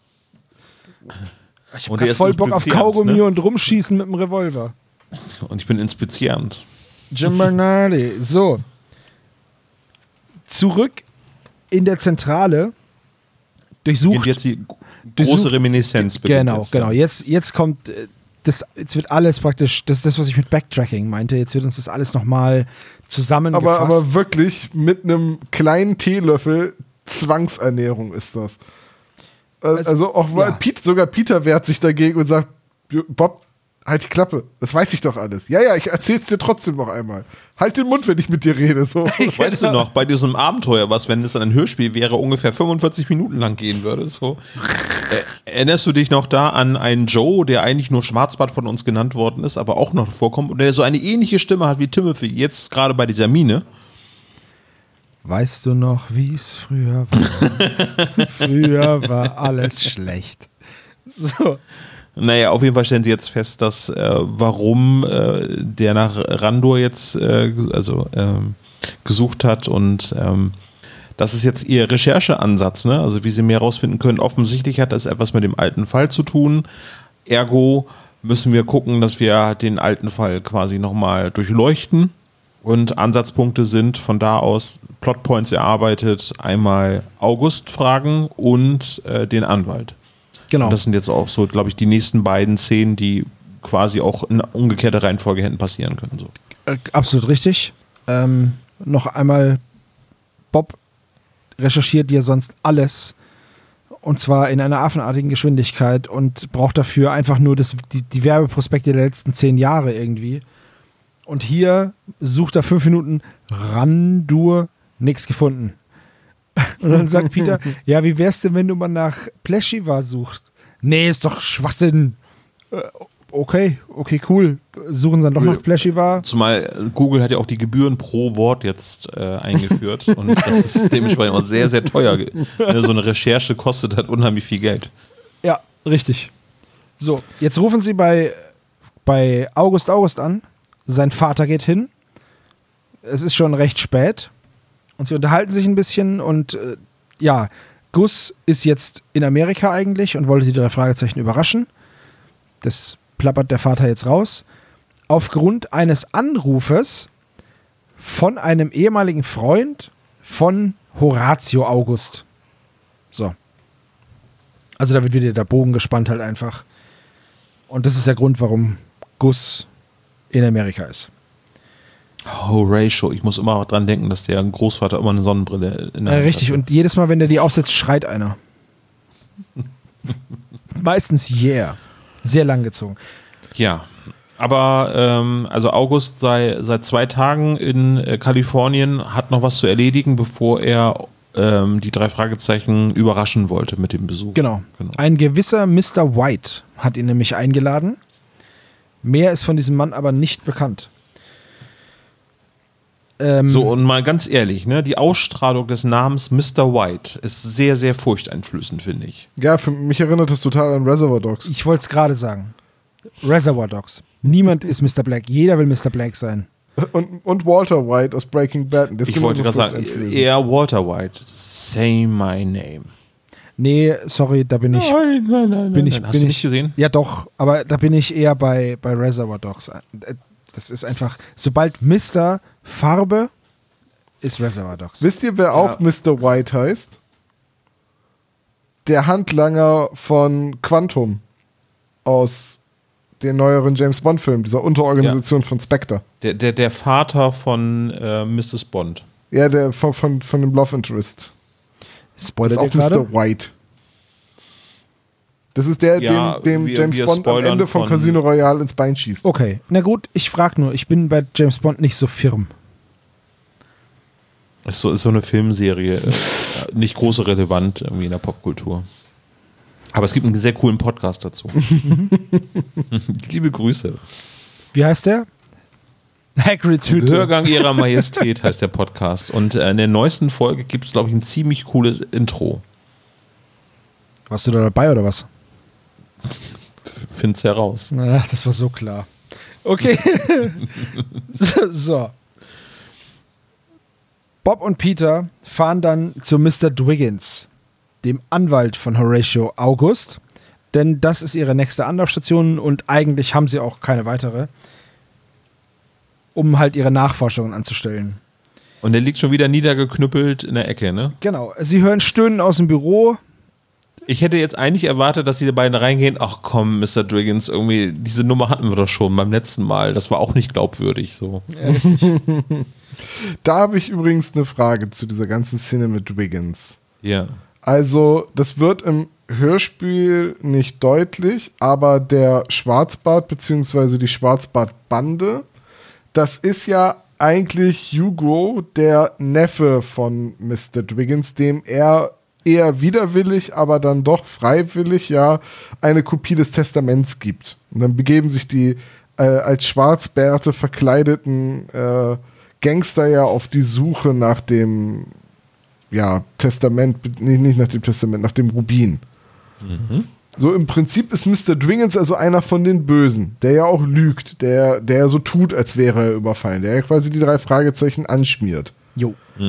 Und jetzt, darauf wird jetzt gar kein Bezug mehr genommen, im Buch übrigens genauso wenig. Und jetzt ist Dwiggins eher ein Vertrauter von den drei Fragezeichen und ein, ein, ein Helfer. Also im Hörspiel kommt das ja auch nicht äh, so heraus, dass das quasi sein Neffe war. Ja, ist, trotzdem, irgendwie bin ich darüber Und außerdem gestolpert. nur, weil, weil die blutsverwandt ist, ja, ja, es ist eine Bagatelle wahrscheinlich irgendwie. Und er ist ja auch geläutert worden. Und außerdem konnten sie ja auch nicht den Rubin an sich bringen. Das ist ja das auch jetzt deine Meinung oder ist das dein Whitewashing? Olaf ist einfach ein harter Apologet. Whitewashing, also genau. Ja. Das ist, äh, Mr. White hat mich dazu gezwungen. Na, aber ihr wisst, was ich meine. Ich bin da so ein bisschen drüber gestolpert und gesagt, Moment, Moment, Moment, ihr dürft Richtig, ihm nicht ja. vertrauen, ihr durftet ihm schon damals nicht vertrauen. Ja, Das ist einer bin von ich, den Bösen. bin ich bei dir, aber ja, warum das jetzt, warum sie, ich meine, die haben ja auch keine andere Möglichkeit, ne? Also wen haben sie Ja, denn sonst Mr. noch? Claudius irgendwie droht den Prügel und hast du nicht gesehen und das ist am Ende auch ein Vertrauter. Also Ja, Moment. so schlimm kann das Mom- alles nicht sein, ne? Ja, Moment, da- das, äh, ja, da gebe ich dir recht.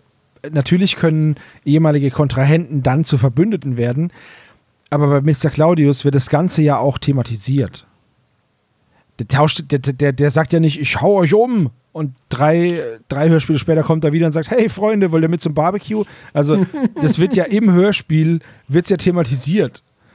Naja, aber irgendwie, ähm, es gab sicherlich eine Aussprache mit August und August hat gesagt, das ist alles Tutti, Das- ich schwimme jetzt in Geld quasi wegen des Rubins. Und Ja, Ja. aber mit Mr. Randur gibt es diese Aussprache nicht. Richtig. Mit Mr. Dwiggins. ja vielleicht kann Driggins hinterher noch sagen, ach sorry, das war nicht so gemeint. Ja, aber und, guck äh, mal, Olaf, es wird ja, es wird ja vorher groß und breit die, der komplette Handlungsbogen nochmal er, äh, erklärt, so, vom, äh, vom Rubin. Und dann finde ich es halt immer so ein bisschen so, hm, warum wurde das, ich glaube einfach, die haben das vergessen. Eventuell, ich weiß es nicht. Also, weißt Vielleicht du, hat Olaf auch recht und man hat darüber so ein bisschen hinweggesehen, weil sich selbst in den Schrank einsperren und ein bisschen flunkern, um seinen Neffen zu schützen, ist aus Sicht der drei Fragezeichen vertretbar. Ich weiß es nicht. Also. Aber ja, es war so eine Reminiszenz an die alte Folge, dass sie da jetzt hinkommen und Driggins hat schon wieder auf die Nase bekommen, also vorgeblich. ja, fehlt, Ja, fehlt nur noch das mit der Brille. Ja, aber dann ist jetzt quasi so Scream-Szene, weil die Täter sind noch ähm, in der Wohnung drin. Also ich stelle mir jetzt vor, dass jetzt quasi äh, hier Ghostface hinter der Tür steht und dann auf die beiden zustürmt. Hey Jungs, was ist euer liebster Edelstein? Ja. Ah, nee, aber es geht ja jetzt, jetzt erfahren sie ja von äh, dem Schauspieler, ich krieg den immer durcheinander, der heißt Solomon Richards? Charles. Charles. Charles. Rich Charles. wie komme ich auf den Namen Solomon Richards? Du kannst ihn ja einfach immer Solomon X nennen. Also Solomon Kane, Solomon Aber- Shear. Gab es nicht in, in dem GTA, äh, in GTA 5 so einen Charakter? Nie gespielt. Open-World-Spiele sind nichts für mich. Ich weiß es auch Change nicht. my mind. So, Ich hab- Ja, Solomon Richards ist der Charakter aus GTA 5. Und das ist auch ein ehemaliger Schauspieler und Regisseur, dem, dem der Hauptcharakter oder einer der Hauptcharaktere hilft. Deswegen kann ich Kannst das mal Also sehen. der heißt jetzt Solomon Charles. Charles. Nicht Solomon Kane und nicht Solomon Richards. Es gibt auch noch Solomon Grundy, das ist der Zombie aus Batman. Und es gibt auch noch König Solomon. Born on a Monday. Äh, ja, aber der ist so das, zwiespaltig. aber das, der, der aus äh, Batman, das war immer einer meiner Lieblingswidersacher. Ja, ich finde ja Detective Stories, äh, wo es einen, einen realen äh, Gegner gibt. Äh, also ich würde jetzt sagen, ähm, Joker könnte ich noch als normal einstufen. Also Klar, Joker ist voll normal. nein, nein, nein, aber nichts Übernatürliches, sondern der ist einfach durchgeknallt. Das gleiche gilt dann auch für vielleicht den, den Pinguin und so. Aber Solomon Grundy ist dann schon eher als Untoter eher unglaubwürdig und weniger äh, Detective ähm, Story, sondern eher so Superheldengeschichte. Klar, so ein Typ, der, der aussieht wie ein Pinguin und so läuft und Schleim spuckt. Oder so ein Typ mit Maske, dem Chemikalien durch die Adern pumpen. Oder so ein Typ mit so einem Latex-Batman-Anzug. Die sind viel glaubhafter. Da bin ich ganz bei Ich weiß, was, ich weiß, was Olaf meint. Es gibt halt so Batman-Charaktere, die sind eher normale Bösewichte, so wie der Mad Hatter oder der hier, der, wie hieß noch der Typ, der, der Arzt, der sich fremde Gesichter aufoperiert. What? Also quasi als, also der übernimmt die Identität, indem er sich halt auch plastisch so das Gesicht von demjenigen gibt. Ich würde jetzt sagen Many Faces, aber dann sind wir bei He-Man. Ja, der ist das, gerade genau. auf- Der hat so einen Klappmechanismus vorne bei seinem Gesicht. Ja, aber es gibt so Charaktere bei Batman, die sind ein bisschen bodenständiger, aber ich finde den Joker, der ist halt genauso drüber wie der Pinguin oder Mr. Freeze. Oder Poison Ja, Ivy. oder Poison Ivy. Der Riddler ist noch ein relativ normaler Charakter.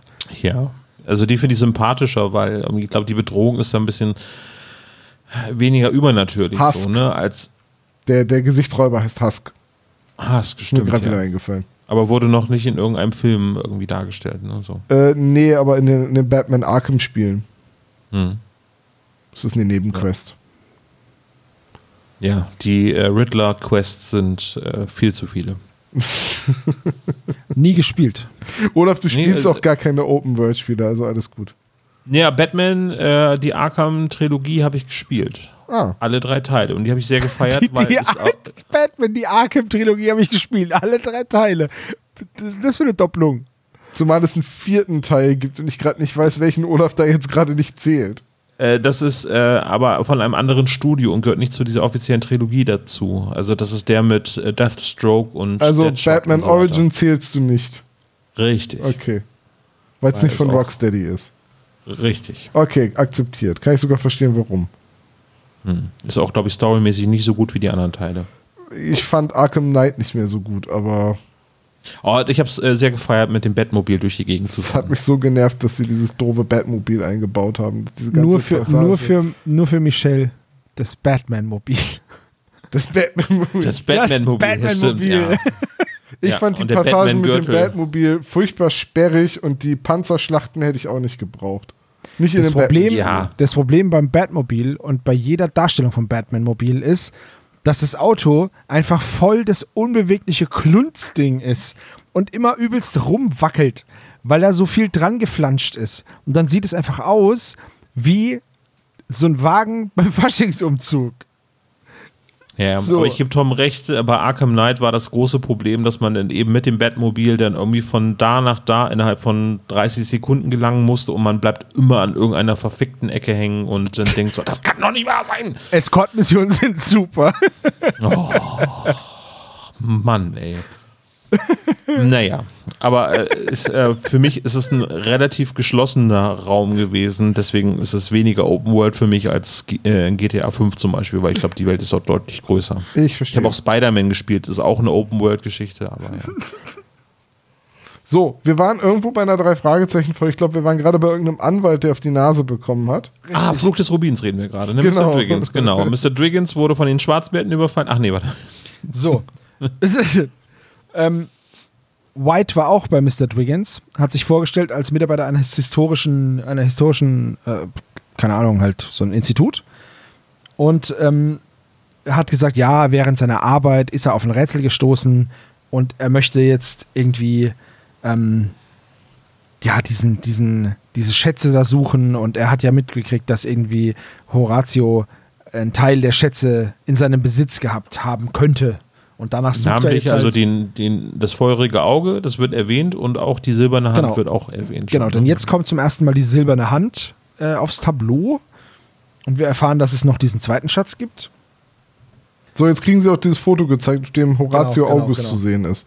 Genau. Äh, es sieht so aus übrigens, dass da jemand, eben dieser Solomon äh, Charles eben mit dabei ist auf diesem Foto und dass sie sich offensichtlich kennen. Genau, und vor allem, was noch wichtig ist, ähm, Horatio hat von sich nie irgendwie Fotos machen lassen, weil er halt nicht wollte, dass sein Gesicht zu sehen ist. Und da ist er jetzt verkleidet und deswegen ist es okay, aber verkleidet ist er halt mit so einer Clark Kent-Verkleidung. Er hat einen Hut auf und einen Schnurrbart.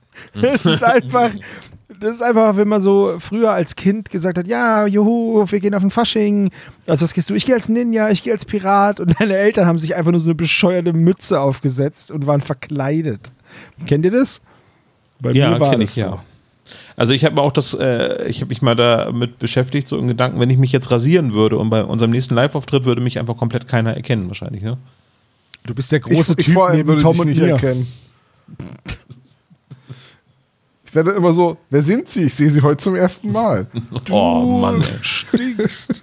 Ich, das ist, glaube ich, das meist referenzierte Zitat aus den Simpsons Du hast aller es aber Zeiten. auch wirklich provoziert, Olaf. Nein, Doch, also das ein bist du jetzt nur. selber schuld. Ja, ja, okay. Ja, gut. Also Plotpunkt äh, Solomon Charles wurde gerade erarbeitet, weil Name-Dropping und Fotobeweis bei Mr. Driggins. Genau. So. Und dann ruft Peter an, der ist ja immer noch auf Verfolgungsjagd, der verfolgt die beiden Kerle und sagt jetzt, ja, also die sind jetzt ausge die, die sind jetzt auf so einen Feldweg gefahren, ich steige jetzt aus und versuche die zu Fuß zu verfolgen, weil die sehen mich sonst. Peter, pass auf dich auf. Genau. Den geilsten Satz finde ich dann, ich mache mein Handy aus, damit ich nicht erreichbar bin und im Notfall nicht um Hilfe rufen kann. Ja. Hätte er nicht sagen können, ich mache mein Handy auf lautlos? Ja, es muss Du- ja schon ein modernes Telefon sein, was man lautlos stellen kann, ohne größere Probleme, weil hat ja Kamerafunktion. Also ich, ich, es kann sein, dass ich mich jetzt sehr weit aus dem Fenster lehne. Aber Mach mal. konnte man nicht jedes Handy auf lautlos stellen? Also mein Ja. Nokia damals hatte ich nie geladen, also im Prinzip war das lautlos. Also ich, ich also die ersten Handys, die ich besessen habe, da musste man einen Zusatzakku kaufen, der einen Vibrationsalarm mit eingebaut hatte. ja, die musstest musste du man ja den auch noch Akku aber auch noch in den Bollerwagen hinter sich. Richtig, Hatten die- das wollte ich gerade sagen, ja. Hatten die nicht noch einen Verbrenner? so, dann musstest du dann nicht so einfach so ein, Mit so einem Schnuranlasser wie so ein Rasen. Genau, musstest du rausziehen wie beim, Nee, nein, nein, wie beim das Ladegerät waren eigentlich irgendwie drei Zitronen, die ich aneinander gekoppelt habe und damit habe ich die Die aufgeladen. Kartoffelbatterie. Aber das Handy hat immer noch drei Balken jetzt. Habt ihr jemals Snake durchgespielt? Ja. Ich hab's nie geschafft. Irgendwann habe ich zu viel nachgedacht. Naja. Heieiei. so ein Unsinn heute. Diese Retro-Erinnerung wird Ihnen präsentiert vom SSP. dem Hersteller für astreine Tamagotchis. Übrigens, Tamagotchi, Bob findet eine Holzkette auf dem Boden. Es ist wohl eine Gebetskette und gehört einem der beiden Kerle und damit wissen sie jetzt auch, okay, das ist was Richtung Indien. Ähm, denn Ja, also diesen ganzen Indien-Teil haben wir jetzt so ein bisschen unter den Tisch fallen lassen. Also, was Ja, wir wissen, also- in Plaschi war, gab es ein Erdbeben. Es gibt dort äh, einen Glaubenskult, der auch radikale Krieger hat. Und das ist jetzt eben das, was, was du meinst, glaube ich, ne? dass diese Genau. Kette ein Indiz dafür ist, dass das die ganz knallharten Jungs sind Genau. Und was wir auch blöderweise gar nicht erwähnt haben, ist, durch das Erdbeben wurde eine geheime Kammer freigelegt mit einem Schatz darin. Und um den geht's jetzt eigentlich. So, und sie finden jetzt halt, also Bob findet jetzt diese, diesen Anhänger oder diese, diese Kette und da ist ein Anhänger dran. Und das zeigt halt auch wieder diese Gottheit mit dem dritten Auge auf der Stirn. Und äh, ja, jetzt, nächste Szene ist, dass Bob auf Peter wartet. Der kommt dann wieder. Sie sind jetzt vor dem Haus von Dwiggins, steigen dann, er steigt dann ein, sie fahren zur Zentrale und Peter setzt Bob ins Bild. Was passiert ist? Er hat die verfolgt bis zu so einer, ja, zu so einem Berg und da sind sie dann hochgekraxelt und dann hat er durch so eine Felsspalte in eine Höhle schauen können und in der Höhle haben diese beiden Typen vor einer Götterstatue gebetet. Blaue Statue, Meter groß, drittes Auge auf der Stirn. Und Peter ist sich relativ sicher, dass es sich bei dem Stein auf der Stirn um das feurige Auge handelt. Also um eben jenen Stein, den sie im Fluch des Rubins ja, gerettet, gefunden, verkauft haben. ja. So, als die Männer fertig sind mit Beten und sich umdrehen, versucht Peter sich ganz geschmeidig zu verstecken, würfelt eine Eins, fällt einen Berg runter, haut sich den Kopf an und ist K.O. Und als er wieder aufwacht, hat sich die Höhle in Luft, also die Höhle nicht, aber der Inhalt der Höhle in Luft aufgelöst. Und äh, ja, Peter ist sich aber sehr, sehr sicher, dass das, was er gesehen hat, auch stimmt.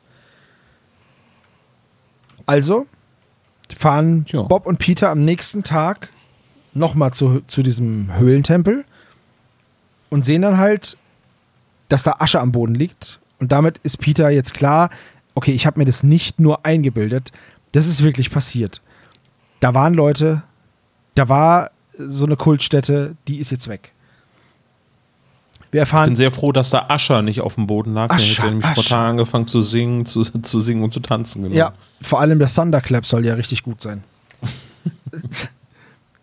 Wir erfahren jetzt noch ein bisschen Hintergrund aus Indien und zwar, dass eben dieser Tempel der Gerechtigkeit, dass der seit Jahren verschwunden sein soll. Das ist so eine legendäre Geschichte, einfach eine eine Legende, dass der Gott Damikwa diesen Tempel unsichtbar gemacht hat für alle Ungläubigen, also für alle, die nicht seine Anhänger sind. Und deswegen soll dieser Tempel halt schon seit Jahren nicht mehr gesehen worden sein. So.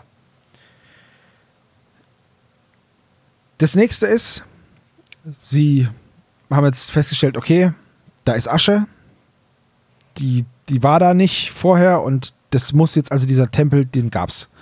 Auf dem Weg zurück zum Auto checkt Bob dann die Nachrichten und findet raus, dass bei Solomon Charles eingebrochen worden ist. Und dann fällt der Groschen. Der Mann auf dem Foto von Dwiggins sieht nicht nur aus wie Solomon Charles, das ist Solomon Charles. Wobei das nicht Peter feststellt, sondern Bob irgendwie ihn eher nicht über die Straße helfen muss, ne? Richtig, genau. Ja, ja, ist doch egal, irgendwie so. Und dann, nein, hier, Foto, hast du nicht gesehen, verstehst du, verstehst du, weißt du? In dem Bericht wird natürlich auch noch gesagt, dass die goldene Hand gestohlen wurde. Silberne, Äh, silberne Hand. Ja, natürlich, die silberne Hand. Die, die Gauner mit der goldenen Hand, das ist eine. Die Diebe mit der goldenen Hand ist eine TKG-Folge. Entschuldigung. Ähm, und dann fahren sie zu Solomon Charles. Und das ist jetzt auch die allerletzte Szene für Teil A. Sie kommen an, alles ist voller Paparazzi, sie klettern über die Mauer, werden erwischt und Solomon Charles lässt sie rein. Und Jürgen Thormann überstrahlt alles mit seiner Sprecherleistung, das muss man einfach so sagen. Richtig, total schön. Ja. Ja, Ich finde das, damit endet quasi der erste Teil. ja, ich ne? finde das Ende mega antiklimaktisch.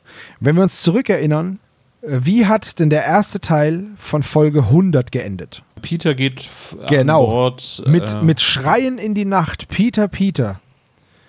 Und hier endet die Folge mit, ja, pass auf, das war so. Ja, gut, es ist aber auch jetzt ein Vierteiler, ne? Und bei dem Vierteiler musst du berücksichtigen, dass im Buch, das Buch hat eigentlich den perfekten Cliffhanger, nämlich Justus ist wieder da und sagt einfach nur, ach, hier seid ihr. So, Cooler. Justus ist auf heiterem Himmel wieder da. Das ist der perfekte Ausstiegspunkt, aber da man sich entschieden hat, daraus vier Hörspiele zu machen, musste man halt anders schneiden.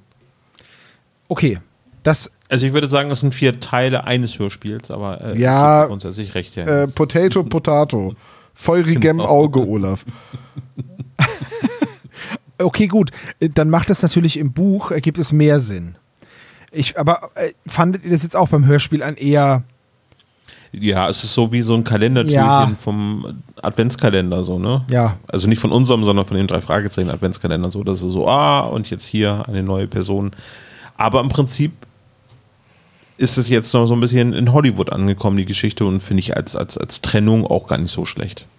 Es hätte ja auch davor enden können, quasi der ja, erste Teil. es ist, es ist okay. Es ist halt, die Schwierigkeit ist auch, du hast jetzt halt in diesem Abschnitt Teil A nicht wirklich aufregende Szenen. Da ist jetzt Ja. nichts, wo du, wo du einen Cut machen könntest, der einen super krassen Cliffhanger erzeugt. Ah, doch, irgendwie Peter wird von Bob irgendwie in der Schlucht entdeckt, wo er gestürzt ist. Und dann sagt er, ja, ich habe den Tempel gesehen. Und dann gehen sie nach oben. Der Tempel ist weg. Das wäre auch eine gute Pause gewesen. Und dann so Ende des Cliffhangers wäre dann, ja, warte mal, eben hier liegt Asche. Den gab es ja wohl doch. Also, dann. Stimmt, das hätte man vielleicht tatsächlich noch machen können, aber da hättest du noch mal sechs, sieben Ja, Minuten aufs nächste Hörspiel draufpacken müssen, weil du musst die Geschichte Das ja wäre ein bisschen trotzdem. viel gewesen, Genau, ne? du musst die Geschichte ja trotzdem erzählen. Ja. Dann müssen wir mal gucken, ob wir denn morgen in der Besprechung denn auch den Teil, also die Stelle finden, wo quasi der Teil A des Buches endet. Und hätte man geguckt, ob, ob es denn eventuell dort ein sehr guter Cliffhanger geworden ist, der mittendrin jetzt stattfindet. Ich gehe davon aus. Aber wie Tom, gesagt, Tom ne, wird es uns ja sagen. Ich möchte mich oder ich wollte mich häppchenweise auf diese Folge vorbereiten, einfach um mich nicht selbst zu spoilen. Hm. Bei einer Handlung, die ich schon kenne. Ich weiß, das ist ein bisschen absurd. Nein, nein, ich Äh, finde das voll okay so. Gut, dann kommen wir zum Klischee-Koeffizienten. Die drei Fragezeichen brechen ein. Äh, sie lassen sich nämlich in dieser Mine einsperren, damit sie ihren eigenen Plänen nachgehen können. Das gibt 15 Punkte. Außerdem werden sie eingesperrt in besagter Mine, 15 Punkte. Bob und Peter sehen keinen Fall, also auch unten in der Mine, und es gibt 10 Punkte. Inspektor Cotter ähm, hat schlechte Laune. Äh, 15 Punkte. Außerdem spielt Hollywood in diesem Fall eine Rolle, 15 Punkte. Eine Sekte oder Geheimorganisation kommt vor, damit sind die Wächter von Peschivar gemeint, das gibt auch nochmal 10 Punkte. Ein alter Fall wird erwähnt. Ich weiß nicht mehr, welcher das war. Schwarze Katze. Schwarz, ich glaube auch. oder ja, sprechender genau. Totenkopf, irgendwas in der Ecke. Was dazwischen. Irgendwas mit Miezekatze. Und, 10 Punkte. und von diesem alten Fall treffen sie natürlich auch alte Bekannte. Nicht zu knapp, trotzdem nur 10 Punkte. Außerdem treffen sie auf Rubbish George. Der Verstärker wird eingeschaltet, damit man Rubbish George besser versteht. Das gibt 25 Punkte. Es gibt eine Autoverfolgungsjagd, beziehungsweise Peter äh, verfolgt jemanden. 25 Punkte gibt es dafür. Da gibt es eine Telefon- und eine E-Mail-Lawine. Das gibt trotzdem nur 15 Punkte. Ding, ding, ding, ding, ding. Es geht um ein merkwürdiges Tier, Monster oder eine Sagenfigur. Also damit sind jetzt der, die indischen Götter gemeint. Im weitesten Sinne, das gibt nochmal 15 Punkte. Wow, okay, kann man so Naja, machen. Götter sind doch auch nur imaginäre Ja, ja. Freunde. Es geht um einen versteckten Schatz, äh, ein Erbe im weitesten Sinne oder Diebesgut. Ähm, in dem Fall ist es wahrscheinlich am Ende alles. 20 Punkte gibt es. Außerdem krächzt Blackie für 25 Punkte. Und die Visitenkarte wird vorgelesen hier von Solomon Charles. Habe ich Richtig. es richtig gesagt? Ja. Gut, das gibt auch nochmal 10 Punkte. Äh, ein Punkt. Ja. Ein Punkt. Das ist ja die Visitenkarte. Zur Feier des Tages gibt es einfach 10 Punkte oder machen wir 11 draus. Solomon, Pause dazwischen, Charles. So, das ist der richtige Name her. Damit kommen wir auf einen Gesamtklischee-Koeffizienten von 226 Punkten bei insgesamt 15 Klischees. Bei Teil A. Was passiert, wenn die Visitenkarte jetzt noch mehrmals vorgelesen wird? Zählen wir weiter. Dann ne? zählen wir sie weiter. Wir zählen ja jetzt, wenn jetzt die noch mehr irgendwo einbrechen, zählen, zählen wir es ja auch. Also es wird jetzt einzeln gezählt. Sind ja quasi vier Fälle. Unsere Spezies können das ja dann inflationsbereinigen deutsche oder Sprache hat vier Fälle, deswegen heißt es ja auch feuriges Auge. So, lass noch schnell das Quiz machen. Ja, bitte, aber hier ganz schnell. Bevor ich so. Aber abstürze wirklich, ey. Was war denn in der Flasche drin? hier. Äh, Pernod. Ja, zum Glück hat Olaf sich nicht den Merchanten aufgemacht. Der Merchant- Mit Chanten. Merchanten können wir uns noch nicht leisten. Oh nein, habt ihr das gehört? Habt ihr das gesehen? Das, das kann doch nicht richtig sein. Ein grünes Mikrofon. Das muss doch, das kann doch nur eins bedeuten. Genau, hier kommt Dr. Knick. Hallo Dr. Knobel. Hallo. Wo ist unsere Torte? Ah. Wir haben 100. Jubiläum. So Das alt ist auch jede der Folge Witz. ist ein 100 Jubiläum. Jahre. Erstmal frohe Weihnachten, Herr Dr. K. Ja, Dankeschön. kann ich mich nur anschließen. Dankeschön. Obwohl ich kein Weihnachten feiere, ich feiere ähm, Quanza, ne? Roboter Quanza. Robo-Quanza, ja. Das war Der eine Quanza-Bot äh, ist. Futurama-Anspielung, derjenige, war das, ne? Für alle, die es nicht verstanden haben. ja, danke, Olaf. Äh, wissen Sie, bei wie vielen Quizfolgen Sie schon dabei waren? Oh, ich möchte lösen. Äh, Zu vielen. Der alte Grummelbär. es hat angefangen mit hier die Quiz ohne Augen. Ja, genau, und richtig. das war Folge 18? Ja. wenn Sie das sagen, wird das wohl stimmen. Ne? Nö, das ist geschätzt. Das ist mal eine Schätzlerfrage. Ich hoffe, dass ich da dran bin. Ja, das, das sind ja quasi 100 Folgen. Denn, also wir haben ja jetzt die 118. besprochen. Ach nee. Naja. Nee, es, ich werde ein eigenes 100. Jubiläum feiern, wenn wir dann die passende Folge aufnehmen werden.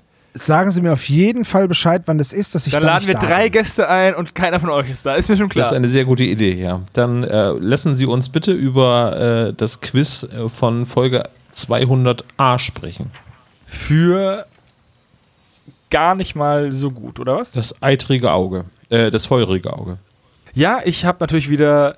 Ich habe 25 Fragen vorbereitet, sodass wir auch 100 Quizfragen haben Mhm. für die Folge 100. Ich dachte, das wäre angemessen. Ich hoffe, ihr habt heute und morgen nichts mehr vor, weil das dauert ein bisschen. Aber das Schöne ist ja bei Ihren Quizzes, dass ähm, fünf Fragen immer die gleiche Antwort haben. Ich habe jetzt schon keinen Bock mehr. Also, fangen wir mal an. Mhm. Frage Nummer 1.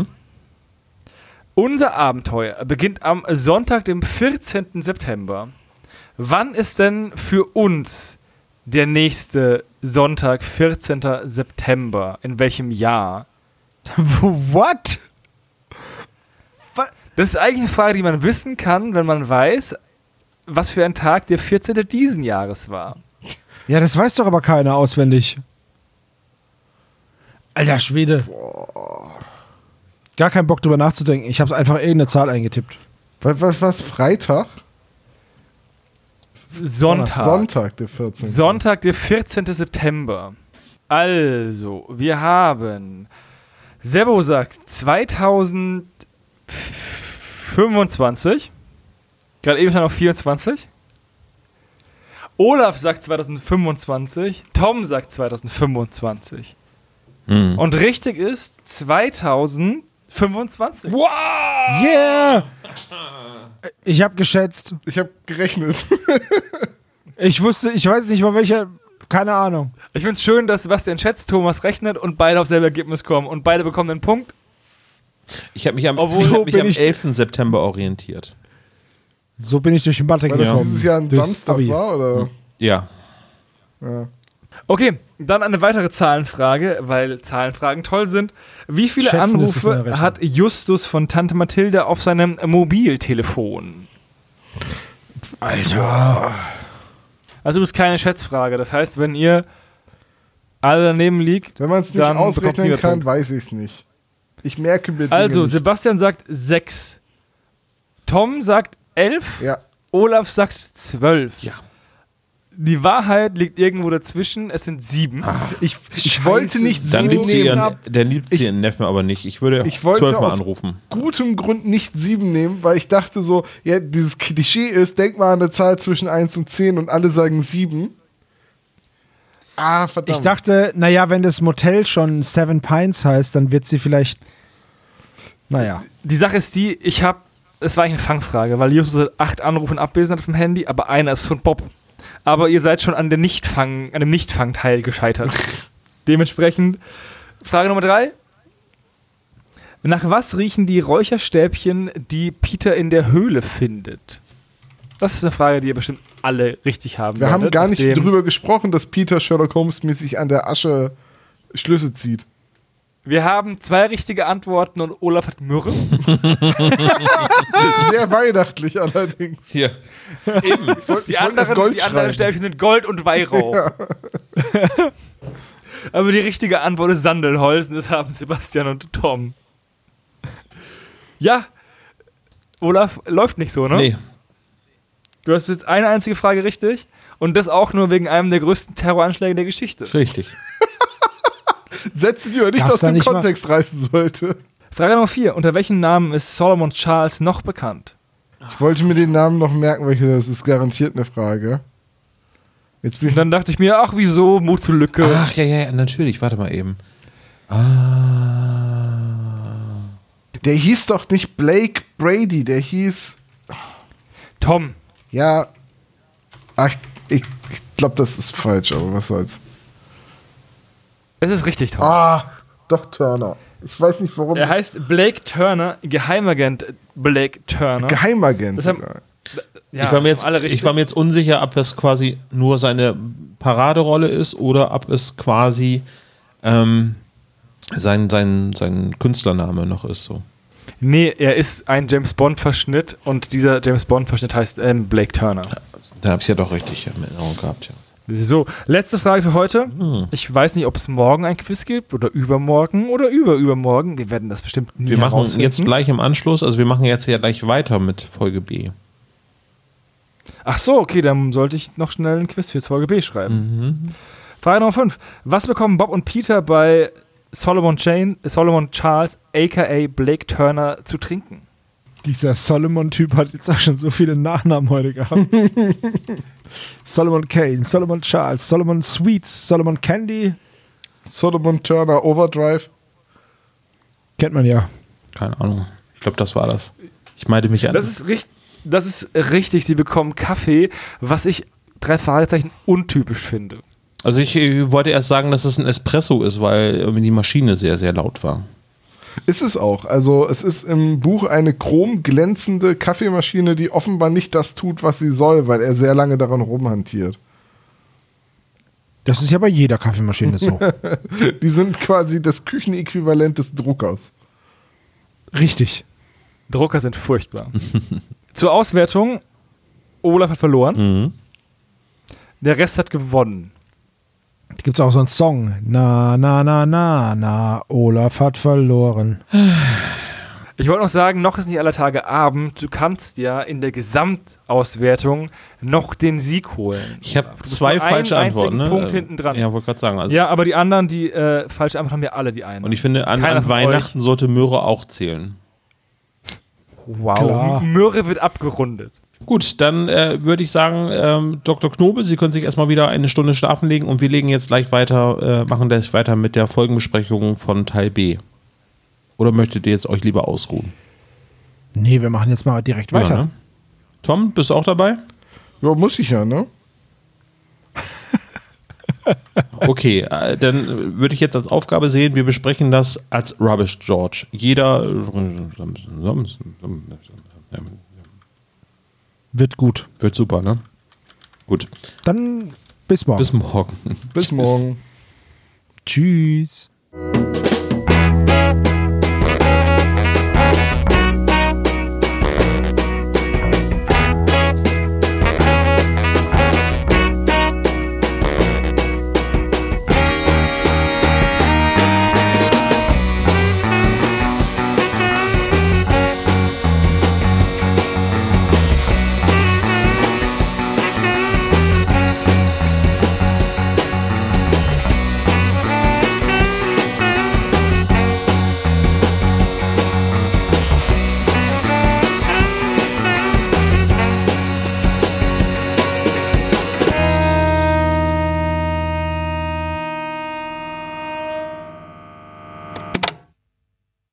Das war der spezial gelagerte Sonderpodcast. Ihr könnt die Jungs unterstützen über patreon.com slash spezialgelagert oder über paypal.me slash spezialgelagert. Der SSP bedankt sich recht herzlich bei Dr. Orgel für das tolle Intro und der Station Voice Heinz Kreinbaum. Der SSP ist ein Hobbyprojekt und steht in keinem Zusammenhang mit Kosmos oder Europa. Ihr findet den SSP auf Facebook, Twitter und Instagram, jeweils unter Spezial gelagert sowie auf YouTube. Außerdem könnt ihr die Jungs auf dem SSP Discord-Server antreffen. Alle Links findet ihr natürlich auf der Webseite spezialgelagert.de. Bis zum nächsten Mal.